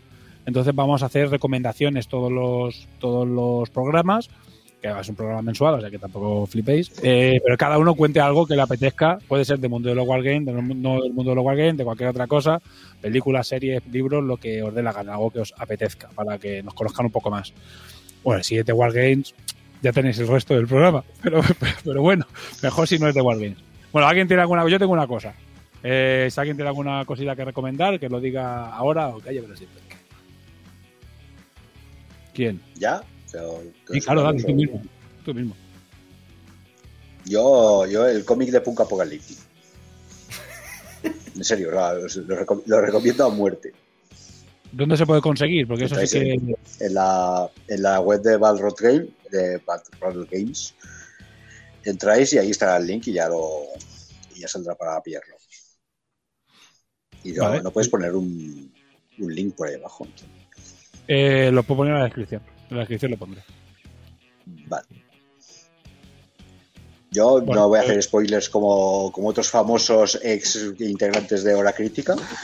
Yo no, yo no voy a decir nada. Yo, el Comprando- final de Cuenta el cómic, cuenta el cómic, tío, Pero, cuenta el cómic. sí, sí, sí, al, al- al al- al- al final, Petacas y yo nos ahorramos comprar todo el puto cómic de Alien, gracias a Dios. Pero esta vez no, esta vez comprad el cómic que sabes que mola. Y aparte, apoyáis, a la gente de Punka. Claro, eso es. Bueno, Dani, ¿tienes algo por ahí? Eh, no, bueno, que de- ya me la guardo para el RCC. Ah, bien, bien. Y Midgard, Yo tampoco tenía ninguna recomendación, la verdad. yo no me iba a romper mucho la cabeza. Vi una serie hace poco. He visto dos cosas, voy a recomendar dos cosas. Eh, porque vienen hiladas. Eh, a veces estás por Netflix, HBO o cualquiera de estas plataformas y estás ahí haciendo cosas, ¿no? Y muchas veces te ponen series que, de las que no has escuchado hablar, de las que no tienes ni puta idea, te aparecen. Y la mayoría de veces suelen ser basura. O sea, que decir, pero a veces hay alguna pequeña cosa que se ilumina y de- descubres algo fantástico. Yo he descubierto este mes dos cosas muy fantásticas.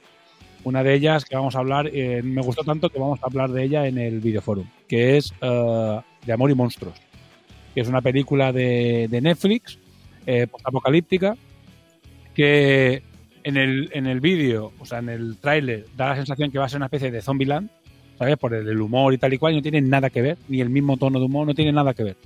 Y me sorprendió mucho porque me la puse por poner, porque no, no me apetecía nada ver una película tipo Zombieland con ese humor, que a mí me, me hace mucha gracia, pero no me apetecía. Me la puse por poner y no me arrepiento nada y la recomiendo a todo el mundo. La vamos a ver en el videoforum porque es un. A mí me ha gustado mucho y con todo el que ha hablado y la ha visto le ha gustado muchísimo. De amor y monstruos. Y siguiendo el mismo hilo, le volví a dar a otra cosa y dije, "Pf, guau, esto, fantástica, serie fantástica, esto será un, un mojón, que se llama Sombra y Hueso.